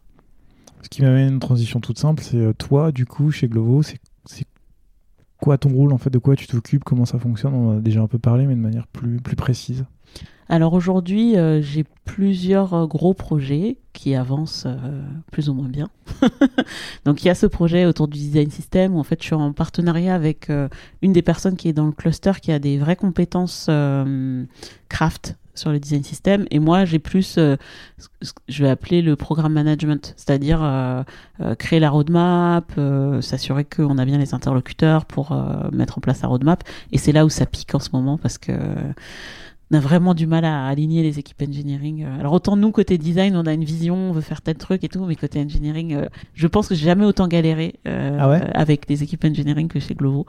Non, c'est vraiment, je, je, je, je rame, je rame. C'est dû à quoi? Parce que je sais qu'à chaque fois, enfin dans toutes les boîtes dans lesquelles j'ai été, par exemple, dès qu'on parle design system et que tu dis au dev, on s'aligne tous, ils sont tous là, genre oui, alignons-nous. Euh, mais j'ai jamais vu ça. Franchement, c'est la première fois que je vois euh, que des devs qui disent pas oui, alignons-nous, mais qui disent hum, je sais pas parce que nous on travaille sur d'autres projets qui sont importants euh, et puis les autres là-bas ils font des trucs, mais bon, voilà. C'est, je pense que c'est un problème avec le leadership. Enfin, quand je dis un problème, c'est-à-dire que clairement pour le leadership c'est pas une priorité. Et moi j'ai beau, franchement, je me démène. Hein. je rencontre mes équivalents en leur disant est-ce qu'on pourrait avoir de la data euh, pour savoir en fait euh, euh, combien on a de code change, combien, combien de fois on doit faire des, combien de fois on doit débugger des choses parce que ça va pas au niveau du code, etc. Est-ce qu'on peut avoir de la data? Comme ça en fait on part de là et à partir de là, on va pouvoir dire aux engineering managers, en fait, avec le design system, vous allez pouvoir régler tous vos problèmes. Sauf que j'arrive même pas à obtenir la data. Mais vraiment, c'est très difficile. Euh, je pense que ça c'est en train de changer là parce qu'on a un nouveau. Euh, enfin, toute l'équipe euh, C-Level euh, a énormément changé et, et ça fait partie des projets qui vont être dans nos OKR, etc. En tout cas, côté engineering. Nous, on l'a déjà côté design, mais pas côté engineering. Voilà. Euh, avant qu'on parle de tes autres projets, on est d'accord que chez Payfit, tu n'avais pas du tout ce problème puisqu'il y avait déjà une équipe qui était en charge du design system, ça, donc c'était quelque chose qui était en dehors de ton scope. Alors, je dirais pas que c'était complètement en dehors de mon scope parce que j'ai travaillé avec eux régulièrement. Euh, euh, par exemple, quand ils, ils, ont travaillé sur un process de, de sourcing interne des nouveaux composants. donc, ils proposaient, enfin, ils demandaient aux designers de suivre un process pour proposer des nouveaux composants et puis après, eux derrière, ils expliquaient comment ça allait être géré. en fait, moi, je les ai accompagnés en fait euh, pour la partie euh, euh, formation, etc. Enfin voilà, il y a des choses sur lesquelles on a travaillé ensemble. on a travaillé ensemble aussi sur certains surveys ou des choses comme ça. enfin moi j'étais là pour leur donner un coup de main et, on était, on fonctionnait en bonne intelligence quoi. Donc voilà. là, il n'y a pas vraiment d'équipe design system. On a une équipe design system côté design qui est plus des contributeurs. Donc, c'est des gens qui donnent 20% de leur temps pour travailler sur le design system. Donc c'est pas pas le plus confortable. Et du coup, comment tu comment tu t'articules ça? Euh, quand tu dis trois plateformes différentes, moi, j'ai la petite lumière qui s'allume dans ma tête qui fait oula, est-ce que tu coordonnes les trois? Est-ce que c'est trois design systems différents? Est-ce que faut ou alors faut mettre tout le monde d'accord, essayer d'avoir chaque utilisation qui fit chaque chaque plateforme. Comment ça, comment ça se passe du coup concrètement côté designer uniquement cette fois-ci? Mmh. Alors côté designer, en fait, euh, nous on a, on a proposé une stratégie euh, depuis l'année dernière, euh, c'est de travailler sur des fondations communes, une nomenclature commune, une palette de couleurs commune ou en tout cas traduisible. en fait, d'avoir des fondations communes et à partir de là, de pouvoir euh, utiliser les mêmes règles pour euh, créer des composants qui vont être euh, adaptés à chacune des plateformes. Donc ça, c'est le projet. Sauf que c'est très compliqué de mettre en place ce projet quand on n'a pas on n'a pas l'alignement côté engineering parce qu'en fait il nous faut il faut de la, review, il mm. faut du feedback, il faut voilà donc on en a eu mais c'est pas encore assez c'est pas assez aligné et donc, euh, on est encore à faire beaucoup d'advocacy, même si on a avancé hein, côté design. Euh, on a, euh, enfin voilà, il y a certaines choses qui sont qui sont bien définies. On a fait tout un travail. je dis on, mais c'est l'équipe. Moi, j'ai, moi, j'ai juste j'ai aidé à créer la roadmap, j'ai donné des indications, etc. Et puis une fois qu'on a créé la roadmap, on a travaillé sur, enfin l'équipe a travaillé sur la typographie. Donc la typographie, on a tout retravaillé. Et moi, j'ai mené un projet pour changer notre typographie, parce qu'on a une typographie sur mesure maintenant. Avant, on utilisait Gotham, euh, qui était un projet aussi euh, pharaonique. Euh, non, mais je dis ça parce que on voulait changer de typographie en se disant on voudrait avoir une typographie qui soit plus globo, etc. Et aussi, bon, il y avait des problématiques de coût derrière. sauf que la contrainte, c'était on veut qu'il n'y ait aucun impact pratiquement sur le produit. Donc ça veut dire qu'il fallait garder les proportions, les, enfin, extraordinaire ce projet qui n'est pas fini. Mais bon, là on en est au géorgien et à l'arménien, donc on a fait le plus gros. ah bah oui, parce qu'il faut adapter en fonction de chaque euh, alphabet. Oui. Bah oui. Oui, oui j'y ai pas pensé. C'est un beau projet. donc, euh, Attends, tu t'y es pris comment Enfin, comment ça se passe?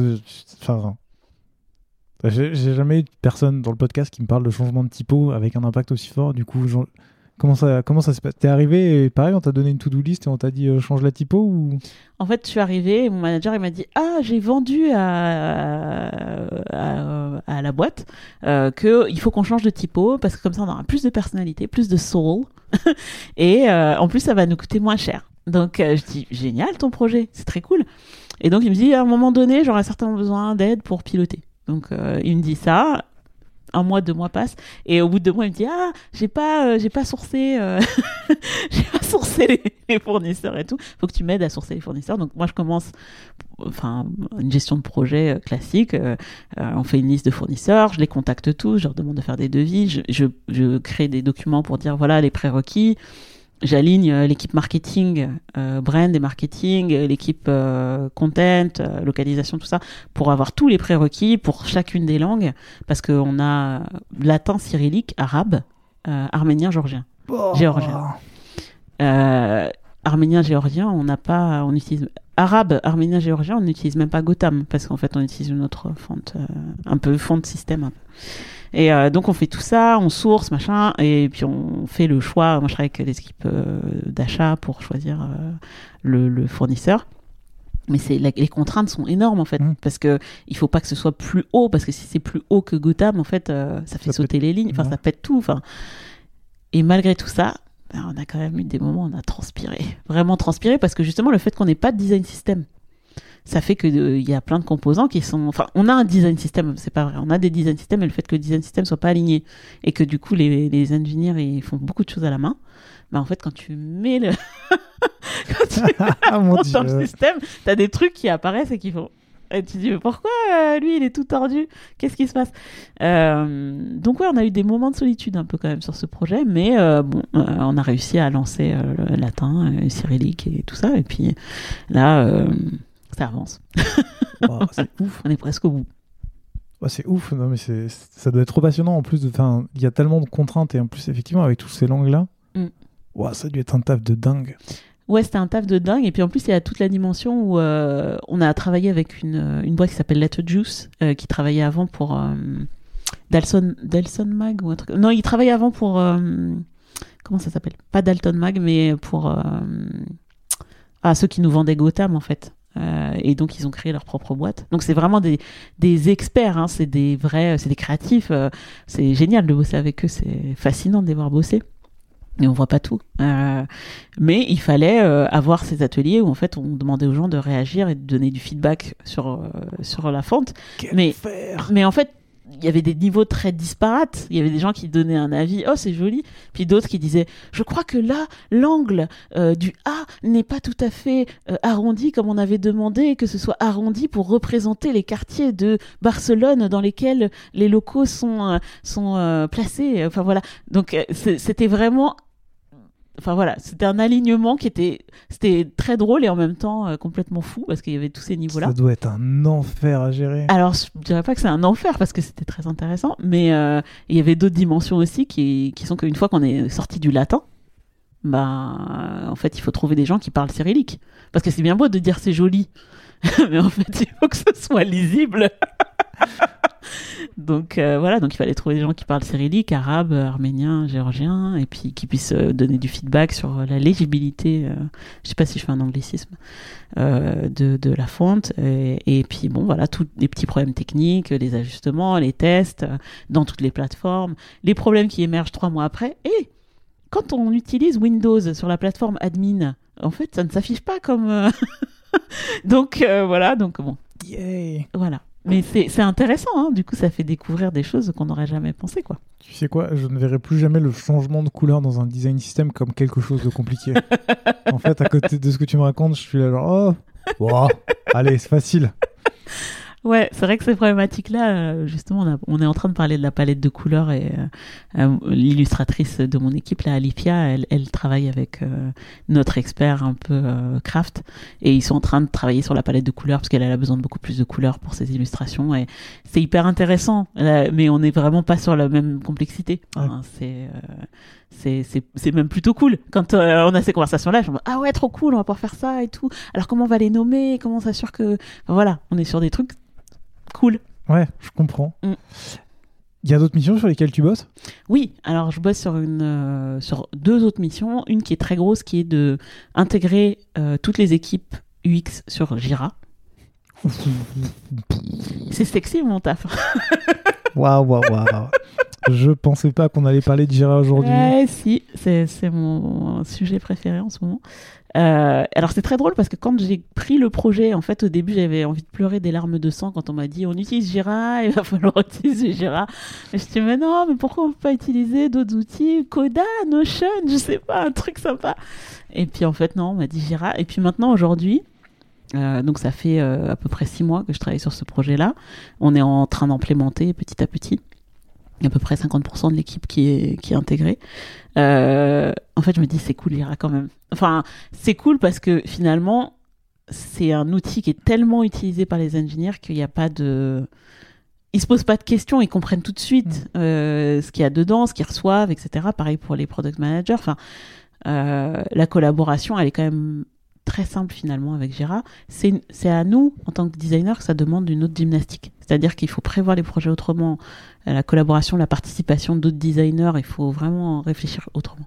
Mais justement, ça veut dire quoi passer 50% de l'équipe sur Jira Enfin, un peu naïvement, je me dis juste, tu leur files un compte, ils arrivent sur Jira et ils écrivent des petits commentaires en dessous des tickets.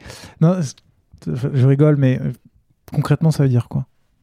Alors, euh, en fait, euh, on avait des équipes qui utilisaient. Euh, il y a deux sortes de, de, de, de Kanban Jira. Il y a le, le Kanban qu'on peut faire sur mesure qui est team managed. Donc, c'est géré par une équipe. On peut faire tout ce qu'on veut dedans. Mmh. donc on peut faire les automatisations qu'on veut, on peut faire le workflow qu'on veut, les étapes, etc. Les modèles un peu qu'on veut de tickets. Et il y a l'autre qui est le company owned, euh, et le company owned, il faut qu'on s'inscrive en fait dans la façon dont l'entreprise utilise Jira. Ça me rappelle tellement de mauvais souvenirs. et du coup, moi, mon rôle euh, là-dedans, c'est que j'ai des équipes qui utilisent euh, le team owned pour et qui ont mis le processus design, découvrir, machin, machin, comme workflow. Sauf qu'en fait, le workflow de la boîte, c'est Icebox to do, done, enfin voilà, le truc euh, classique quoi. Et donc il faut transformer la façon de travailler des équipes avec Jira en quelque chose qui soit compatible avec la façon dont les équipes engineering et product utilisent Jira. Donc on a fait tout un travail sur euh, quel modèle de, quel modèle de ticket on a besoin, donc on a créé des modèles de tickets différents pour les researchers et pour les product designers et les content designers qui sont sur le même modèle, parce qu'on estime qu'ils ont le même process de travail. Et on a aussi un modèle de ticket design system et un modèle de ticket design ops. Au niveau de la boîte, du coup? Oui, du coup, c'est au niveau de la boîte et, euh, on a notre board commun. Et dans ce board, il y a des sous-boards pour chacune des équipes euh, qui peuvent suivre leur activité. Donc, quand je dis qu'il y a 50% de l'équipe qui est sur Jira, c'est qu'il y a 50% qui utilisent ce Jira.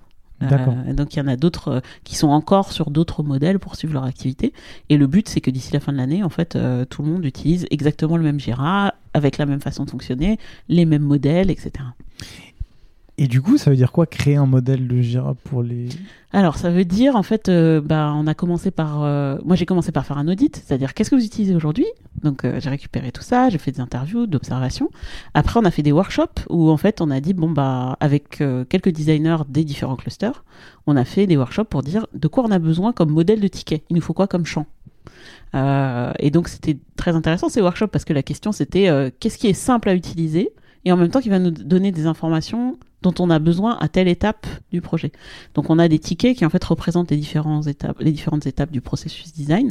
Et à chaque fois, on a des choses. Euh, euh, par exemple, on a une, une étape qui s'appelle Materialize, et dans cette étape, on va mettre un lien Figma, on va aller mettre euh, un proto, on va aller mettre, je sais pas, un Miro avec des, des, je sais pas, un atelier, j'en sais rien. je dis, dis n'importe quoi parce que c'est assez, assez, assez énorme. Et une fois qu'on a fait tous ces ateliers, il faut transformer ça en champ Jira. Donc, c'est-à-dire, euh, euh, bah, par exemple, euh, l'UX Researcher qui fait sa phase de discovery, enfin, lancement de projet, il a besoin d'avoir un lien avec le product, la product initiative, il a besoin d'avoir, je sais pas, un champ avec le nom de pays, il a besoin d'avoir un champ qui sera un champ multi-user, machin, voilà. Et, et, donc, moi, j'ai travaillé avec les équipes IT pour faire cette traduction entre le notre process de travail et euh, ce qui peut se mettre dans Jira, les champs qui sont possibles dans Jira ou pas. Euh, voilà. Donc, euh, sans compter tout ce qui est autour des après des, des automatisations dans Jira. Des... voilà. Là, on est à ce stade-là où les gens, ils ont commencé à l'utiliser, donc ils me font des feedbacks en me disant, en fait, là, il y a trop de champs, c'est trop compliqué, donc voilà, il faudrait peut-être enlever ce type de ticket, on n'en a pas besoin finalement. il faudrait nous créer une automatisation pour que on reçoive un email si on n'a pas rempli tel champ, des trucs comme ça. Voilà. Donc, euh, Ok, donc t'es parti, ouais, pareil, pareil que du produit ou, du design en temps normal, t'es parti du besoin, maintenant vous avez fait quelque chose et maintenant tu récupères euh, mm. les feedbacks au fur et à mesure. Exactement. Sur Jira. Et puis le dernier projet, c'est euh, un truc qu'on commence tout juste, mais c'est un peu au, bon vouloir, au bon pouvoir, on va dire, de moi et des designers, qui est sur l'amélioration de l'utilisation de Figma. Euh, donc, euh, on a fait des workshops pour euh, essayer d'avoir un modèle commun de, de, de, fichiers projet. Enfin, voilà, les mêmes pages, la même, la même nomenclature et la même organisation de pages. Donc là, ça, on vient juste de le lancer là. la prochaine étape, c'est de travailler sur l'organisation des fichiers, donc essayer d'avoir quelque chose de cohérent entre les différents, les différents clusters. Sacré taf, ça aussi. Sacré taf. et on rentre dans le dev mode euh, programme euh, de Figma. Donc, euh, on va tester le dev mode. donc, il a fallu recruter des, des, engineering managers et des designers pour pouvoir tester dev mode et rentrer dans ce programme qui va durer deux mois, où on va essayer de voir si c'est une opportunité pour améliorer nos processus de travail grâce au dev mode. Voilà. Ok. Pas de cette fois-ci, pas d'organisation RH de monter en compétences? Ah, c'est plus c'est plus dans l'air du temps. C'est plus dans l'air du temps. bah alors du coup, je te pose la question maintenant parce que je voulais te la poser tout à l'heure. Mais euh, en tant que designer, comment tu fais pour te caler sur des RH ou sur une politique RH pour que euh, ça soit à la fois que ce que tu fais reflète la politique RH, mais qu'en même temps, ça réponde à un vrai besoin des designers en interne, montée de compétences, etc. Donc de faire en sorte que euh, les deux se suivent plutôt bien. Alors, de toute façon, pour moi, les RH sont des partenaires parce que dans les boîtes dans lesquelles j'étais design ops, il y a des surveys de bien-être ou et donc les designers euh, régulièrement ils sont appelés à répondre à ces surveys et à dire euh, de quoi vous avez besoin qu'est-ce qui fonctionne bien qu'est-ce qui fonctionne moins bien. Il y a des choses sur lesquelles moi je peux pas agir les RH non plus. Euh, mais il y a des choses sur lesquelles on peut agir et quand même c'est un métier où ce serait étonnant si en interviewant les designers, il y a personne qui dit j'ai envie de monter en compétence sur X choses. Enfin, voilà, donc, donc moi je travaille. C'est une chose de dire que tu veux monter en compétence et après de le mettre en place. Enfin, je veux dire, tu vois, il y a des boîtes par exemple qui se disent oui, oui, on fait de la montée en compétence et qui n'en font pas et que malgré l'appétence des gens à vouloir en faire. Oui, après moi je suis assez pragmatique là-dessus parce que j'estime que dans une équipe de cette taille-là, euh, même dans une petite équipe d'ailleurs, il y a toujours des compétences. Les compétences, elles sont là en fait. Hmm. Il y a forcément quelqu'un qui sait faire ce dont quelqu'un d'autre a besoin. Donc euh, moi, mon rôle, c'est aussi euh, d'essayer de voir comment je peux capitaliser sur les compétences de l'équipe. On a fait ça chez Payfit, par exemple, où on a créé un petit programme de formation sur Figma, où on a mis à contribution différentes personnes. Euh, une personne qui était hyper à l'aise sur l'auto-layout, qui a fait un petit workshop sur l'auto-layout. Une autre personne qui était hyper à l'aise sur le design d'interaction, qui nous a fait un petit workshop sur le design d'interaction. donc la personne qui était, donc Sylvie Nguyen, qui était sur le design system, qui a fait une session spécifique pour justement sur le processus pour euh, proposer des nouveaux composants. Euh, et donc on a fait tout ça euh, sur plusieurs semaines et, ça répondait en fait aux besoins. qui avait été qui avait été exprimé. là, par exemple, chez Glovo, c'est un peu plus difficile parce que déjà on n'est pas en France, donc la dimension du budget formation, c'est c'est un petit peu compliqué. Mais par exemple, moi j'ai justement les deux designers, l'illustratrice et la motion designer qui demande depuis quelques mois, voire un an, euh, à se former en product design pour essayer de mieux collaborer avec euh, avec leur euh, avec les product designers. Et donc moi j'aurais proposé de faire un design sprint. Donc ça moi je peux le faire parce que c'est dans mes compétences. Donc je suis en train de monter un design sprint sur un sujet interne, un vrai sujet. Comme ça en fait elles vont pouvoir voir la méthode de A à Z et mieux comprendre ce que c'est que de faire des interviews, de synthétiser tout ça, de, proposer des parcours utilisateurs et de faire un proto et puis de tester. Euh, voilà. Donc ça va être euh, pour pour elle ça va être chouette et c'est un moyen pas cher de de faire de la formation. Ouais, de faire de la formation. Et pour moi le but c'est de faire de l'émulation derrière. Donc c'est à dire que euh, je sais qu'on a des besoins par exemple en motion justement. Donc moi j'en discute avec Lola, ma motion designer, et ça fait enfin ça fait plusieurs fois qu'on se dit euh, on va essayer de monter un petit programme pour euh, évaluer les compétences en motion, voir qu'est-ce qu'on peut mettre en place pour avoir au moins des basiques, euh, voilà. Et, ça c'est des choses qu'on peut monter, je vais dire relativement facilement. après ça dépend, il faut que les gens aient envie de le faire. Mais là Lola ça fait partie des choses qu'elle a a envie de faire, donc ça marche. Très clair. Que ça soit pour mettre en place des politiques RH, que ça soit pour mettre en place des tickets Girard. Que ça soit euh, pour faire une typo, mettre en place un design system, etc. etc. Comment tu mesures on va dire comment tu mesures le fait que tu euh, atteins tes objectifs? Parce que c'est des projets qui sont super longs, qui n'ont jamais de fin. Comment tu t'assures que bah, ça se passe bien, que euh, ça avance, que finalement tu fais pas ça pour rien? C'est une vraie difficulté, ça. Euh, on a beaucoup parlé euh, avec Damien quand Damien est arrivé de comment est-ce qu'on peut faire des, comment est-ce qu'on peut évaluer euh, l'expérience utilisateur entre guillemets des product designers sur ce que nous on leur fournit. Et c'est une vraie problématique parce qu'en fait, on peut pas envoyer des surveys toutes les semaines au bout d'un moment, j'ai essayé ce truc, hein, pas forcément toutes les semaines, mais ne serait-ce que même une fois par mois. C'est hmm. déjà, c'est déjà trop en fait. Euh, quand on envoie un survey sur une channel, euh, channel UX, euh, on a trois pèlerins qui répondent. Enfin, peut-être pas forcément trois pèlerins, mais en tout cas pas les chiffres qu'on veut. Alors, je sais que chez Payfit, j'avais une, j'avais un workaround qui était que j'envoyais personnellement aux personnes avec leur nom dessus. Eh, Florent, Est-ce que tu pourrais répondre à ce survey Et ça, ça marche très bien.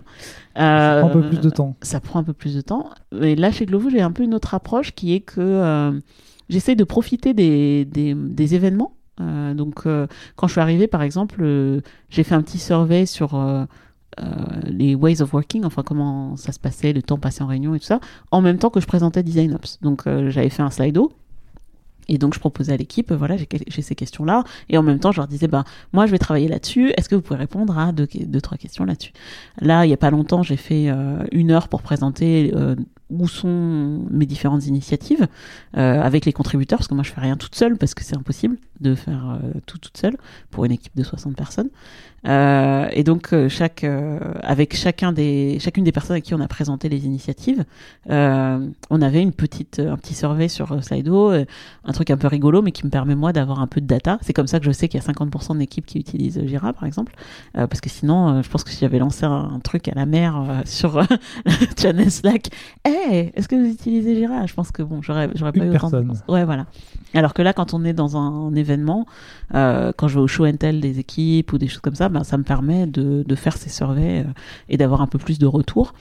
Après, c'est c'est c'est pas évident comme sujet parce que je trouve que euh, tu peux avoir de l'usure à, à, poser toujours les mêmes questions.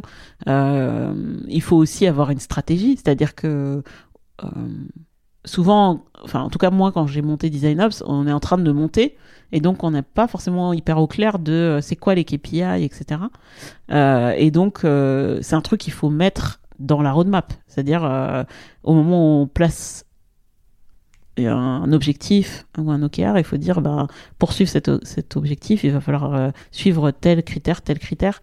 Et, et, ça, je pense que j'aurais pas pu le faire dès le début. J'avais pas assez de connaissance sur euh, le contexte et quelles données je peux vraiment récupérer, mm. etc. Donc, euh, donc c'est un truc qui se construit petit à petit. Quoi. Voilà. Très bien. C'est quoi la suite pour toi chez Glovo? Je sais pas. je sais pas. Je sais que c'est en ce moment c'est compliqué chez Glovo parce qu'on a un vrai. Enfin, il y a eu des gros changements euh, au niveau des équipes leadership. Il y a des gros changements au niveau des, des de la stratégie et même de l'organisation. Euh, des équipes product. Donc je ne sais pas. Et puis il y a aussi une autre dimension qui est que euh, c'est la première fois que je travaille pour un produit où des fois je me réveille le matin et je me dis c'est pas super vertueux comme projet, comme projet quand même. Euh, et c'est très étrange pour moi parce que moi je suis fille de gens qui ont été colonisés, qui sont venus euh, ensuite en métropole euh, d'une colonie, donc je suis comorienne d'origine. et je vois bien que c'est un modèle économique qui exploite des personnes qui sont quand même assez similaires à mes parents, voilà, ouvriers, etc. C'est un c'est une vraie dissonance cognitive au jour le jour quoi. Mmh. Donc même si l'équipe est top. C'est-à-dire qu'il y a des gens, euh, que des gens super intéressants, euh, avec des compétences euh, géniales et tout, des projets intéressants aussi. Mais il y a une partie de moi qui dit non, non, ne développe pas ce produit, c'est horrible. Donc, et ça, je pense que bon, il y a beaucoup de designers qui sont certainement dans ces réflexions-là. et moi, j'avais jamais eu ça avant. C'est-à-dire que Payfit, j'étais convaincu du bon du produit, quoi. Il y avait aucun doute pour moi que de faciliter les RH pour les petites entreprises, c'est bien. Enfin, il n'y a aucun doute. Chez Orange, je me disais oui, euh, fournir du réseau à tout le monde, c'est bien, il n'y a aucun doute. Même si bien sûr, il y a des produits qui ne sont pas euh, l'impact environnemental, etc. Bien sûr, je ne suis pas non plus euh, complètement aveugle là-dessus. mais là, c'est la première fois vraiment je me dis, au niveau sociétal, il y a un truc qui ne va pas. Et en même temps, il y a une petite partie de moi qui me dit, mais si on s'il n'y a pas quelqu'un comme moi qui va pousser les gens à essayer de faire du design de service, à réfléchir à euh, des, des, des, des, problématiques euh, sociétales et comment on peut les changer de notre de là où on est, bah ça changera jamais. Donc euh, là, je suis dans l'ambivalence sur ce sujet-là. Voilà. Très bien. On parle d'autre chose alors. Allez. non, mais on va revenir à tes amours du, de l'enseignement, puisque à côté de ça, tu, tu fais, tu es à la fois mentor, trainer, teacher, que en anglais. J'ai tout pris en anglais, j'ai rien retraduit. À la fin, j'étais bon, allez. Non, mais tu, tu, es prof en fait à côté de, du X Design. Première question simple pourquoi? Parce que euh, bah, parce que c'est mon ce que je disais. Hein, je pense que c'est vraiment mon c'est ma vocation tout simplement euh, d'enseigner, de transmettre. C'est quelque chose qui me je pense que non seulement c'est ma vocation, c'est quelque chose qui me fait du bien, mais aussi c'est quelque chose qui euh, qui me permet de me développer pour moi.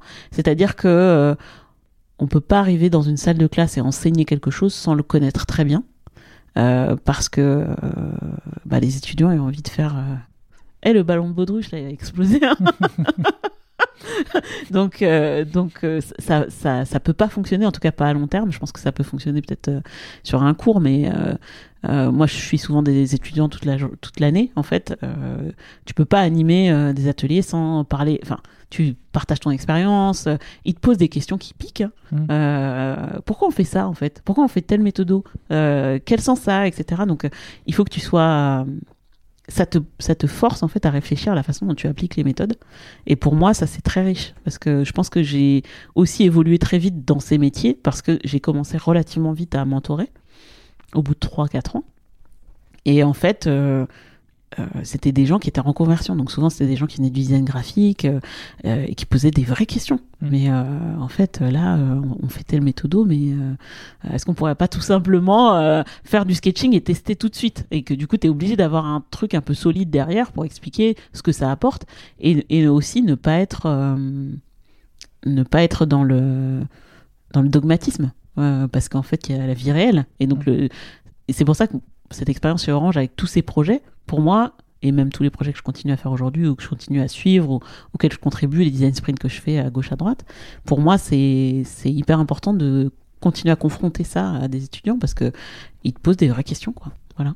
Donc, euh, Et tu leur enseignes quoi, du coup, à ces étudiants? Alors, ça dépend. Euh, c'est vrai que je, suis souvent euh, en UX design, donc c'est-à-dire généraliste, euh, la méthodo, le double diamant, etc. Mais je suis sur des cursus où c'est pratique. Donc, c'est-à-dire que souvent, on va soit faire un design sprint, soit on va faire un projet fil rouge sur l'année. et donc, ils vont devoir mettre en œuvre les méthodos sur les projets. Et je suis toujours fascinée par le fait que, ouais, 4-5 jours, même quelqu'un qui sait rien faire sur Figma arrive à faire un proto à tester, quoi. C'est juste génial, en fait. C'est juste génial. Donc, euh, donc je fais beaucoup ça. Et puis aujourd'hui, je, avec le laptop, je monte une formation euh, Ops que je vais donner pour la première fois lundi et mardi. Oh. Euh, et donc ça c'est très cool aussi parce que je pense que dans les entreprises, euh, euh, enfin moi il y a beaucoup de gens qui me sollicitent pour me poser des questions sur ah je suis en train de me mettre en place tel truc, voilà et, j'ai des échanges très régulièrement avec des gens dans différents contextes et je pense qu'il y a vraiment besoin de monter en compétence sur Design Ops, pas forcément pour devenir Design Ops, mais pour améliorer la collaboration dans l'équipe et avec les équipes avec lesquelles on travaille tous les jours. Quoi. Trop bien, j'ai hâte de voir ce que ça va donner. Bah, moi aussi. Sachant qu'au moment où on va sortir l'épisode, tu auras déjà donné ta formation. Parce qu'on est actuellement en octobre. Euh, avant de passer aux petites questions de la fin, est-ce qu'il y a un sujet que tu aurais voulu qu'on aborde, qu'on n'a pas abordé? Ou une question que tu aurais voulu que je te pose, que je ne t'ai pas posée? Alors, c'est drôle parce que je pense que des... j'ai très peu parlé de la maternité dans, dans, ce, dans ce podcast, alors que j'en parle souvent quand même. J'en parle régulièrement. Euh, je pense que c'est un sujet qui m'intéresse et sur lequel j'aime bien dire que euh, c'est possible. Maternité, la paternité aussi d'ailleurs. Hein, mais euh, euh, juste, pour moi, c'est un truc très structurant, le fait d'être maman de, de cinq enfants très structurant dans ma carrière, très structurant dans la façon dont je travaille aujourd'hui, euh, et même dans la façon dont je me comporte. Euh, c'est hyper important. Et, euh, et je sais qu'il y a beaucoup de femmes, parce que c'est souvent des femmes qui me posent ces questions-là quand même, qui qui sont très inquiètes en fait, notamment quand elles viennent d'avoir un enfant, genre bah, sur ma carrière ça va être un, un problème. Alors je sais pas si je suis un bon exemple parce que je pense que j'ai vraiment beaucoup travaillé et j'ai eu le soutien de mon mari euh, qui, qui a pris un congé parental à temps partiel pendant longtemps, etc. Euh, mais pour moi, c'est important quand même de le mentionner comme étant quelque chose qui fait partie de ma construction et qui fait aussi partie, je vais dire même la famille en général, hein, euh, le fait que je vienne d'une famille nombreuse et le fait que j'ai une famille nombreuse. Euh, c'est des choses qui font aussi partie de ma capacité à reconnaître euh, le, le, le, le, rôle de l'intelligence collective, le fait qu'il faut vraiment avoir de la diversité dans la façon de fonctionner, et le fait d'être capable d'entendre des personnes qui fonctionnent différemment, et du coup de, de, permettre à des gens de mieux collaborer. Euh, pour moi, c'est un vrai avantage. Euh, aujourd'hui. Donc euh, je pense que s'il y a un sujet qui me tient à cœur, c'est certainement celui-là, au-delà du sujet de la diversité, parce que finalement c'est le sujet de la diversité, parce que je vois bien qu'il y a très peu de gens qui me ressemblent euh, que ce soit dans l'origine sociale ou que ce soit dans le mode de vie. Euh, mais euh, pour moi, c'est important de porter ce message-là que. alors, je parle de la maternité parce que c'est mon truc, peut-être différent, mais que les différences, elles servent mm. à être un meilleur designer, je pense. Voilà. C'est souvent ce qu'on dit dans le podcast et j'espère que le message est passé parce que je suis totalement raccord avec toi. Est-ce que tu aurais une personne à me recommander que je pourrais inviter dans le podcast pour les prochains épisodes? Bah, En fait, je me suis demandé si tu avais reçu Pauline Thomas. Non. non. Euh, Pauline Thomas, qui est euh, la personne qui a créé le laptop. Euh, Effectivement, non, je ne l'ai jamais reçu. Ouais. Et donc, euh, je me suis dit, bah, t'as reçu Léa, t'as reçu Gladys, euh, dont je parle beaucoup, euh, Luz aussi, Luz Delgado, qui est une des personnes que je trouve hyper intéressante, qui a beaucoup de choses à dire. mais je pense que oui, Pauline Thomas, enfin pour moi, j'en ai pas beaucoup parlé aujourd'hui, mais c'est une personne qui m'a vraiment aidé à prendre à prendre ma place dans cette communauté. Parce qu'en fait au moment où j'étais chez Orange j'étais un peu comme ça. Mmh. euh, je me disais ah faut que je change mais je sais pas quoi faire. Ben, je, je, lui ai dit est-ce qu'on peut se parler? En fait on a parlé ensemble et elle m'a dit mais tu sais euh, on a parlé ensemble parce qu'on a monté une formation euh, design sprint en interne pour euh, Orange Business Service. D'accord. Ensemble. Et elle me dit, euh, mais tu sais, il y a des trucs à faire hein, dans, chez nous là, on a du mentorat, on a de la formation, on a des trucs. en fait, viens quoi. Et, et donc le fait de faire ça, pour moi, ça a été un vrai accélérateur de carrière parce que comme je disais tout à l'heure, le fait de confronter, d'enseigner, etc. Voilà. Et je, suis très reconnaissante de ça. Et je pense que sa position dans l'écosystème français, hein, euh, le rôle du laptop, enfin tout ce que ça porte, parce qu'aujourd'hui. Euh, sur le programme UX euh, par la pratique sur lequel je fais du mentorat, on a des vrais projets, donc des projets avec souvent une dimension environnementale, sociétale, etc.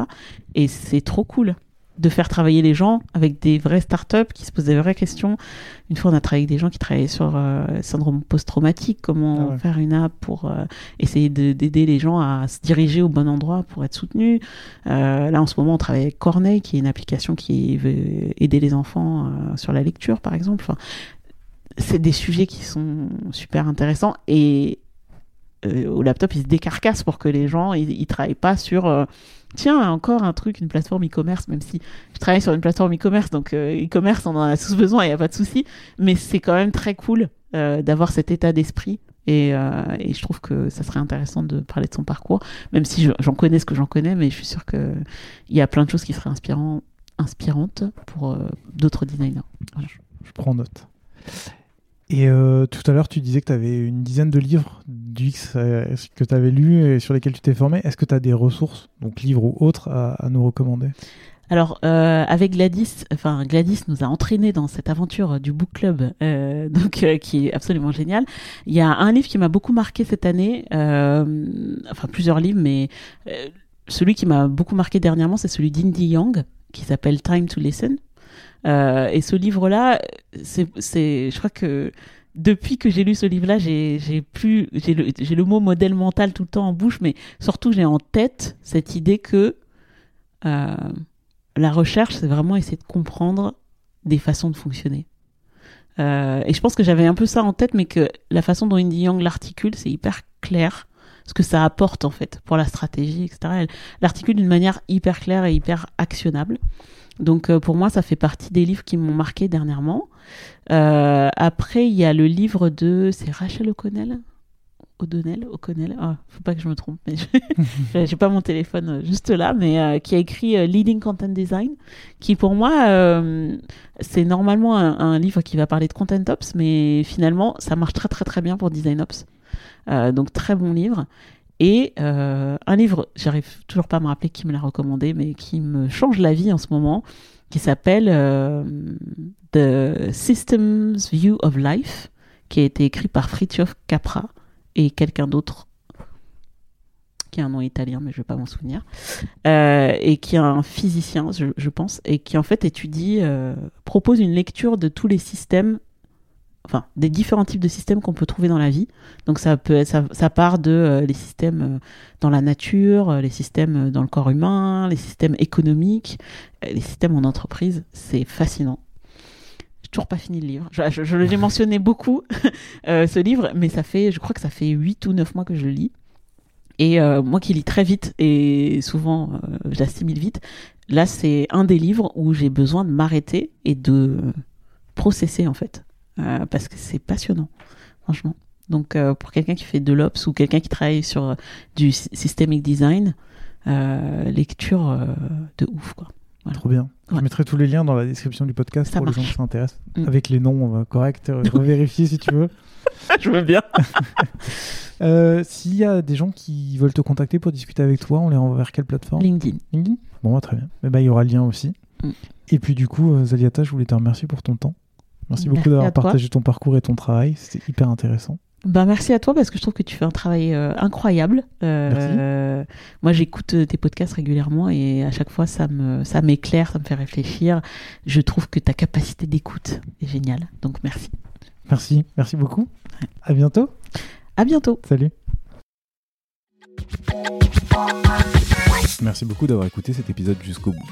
Si tu es encore là, c'est sûrement que l'épisode t'a plu, alors n'hésite surtout pas à le partager autour de toi. Tu peux également en profiter pour mettre 5 étoiles sur Apple Podcast ou sur Spotify. Tu peux enfin t'abonner sur ta plateforme de podcast préférée et activer les rappels pour être informé dès la sortie d'un nouvel épisode pour pouvoir l'écouter. Allez, on se retrouve dans deux semaines avec un nouvel épisode. Salut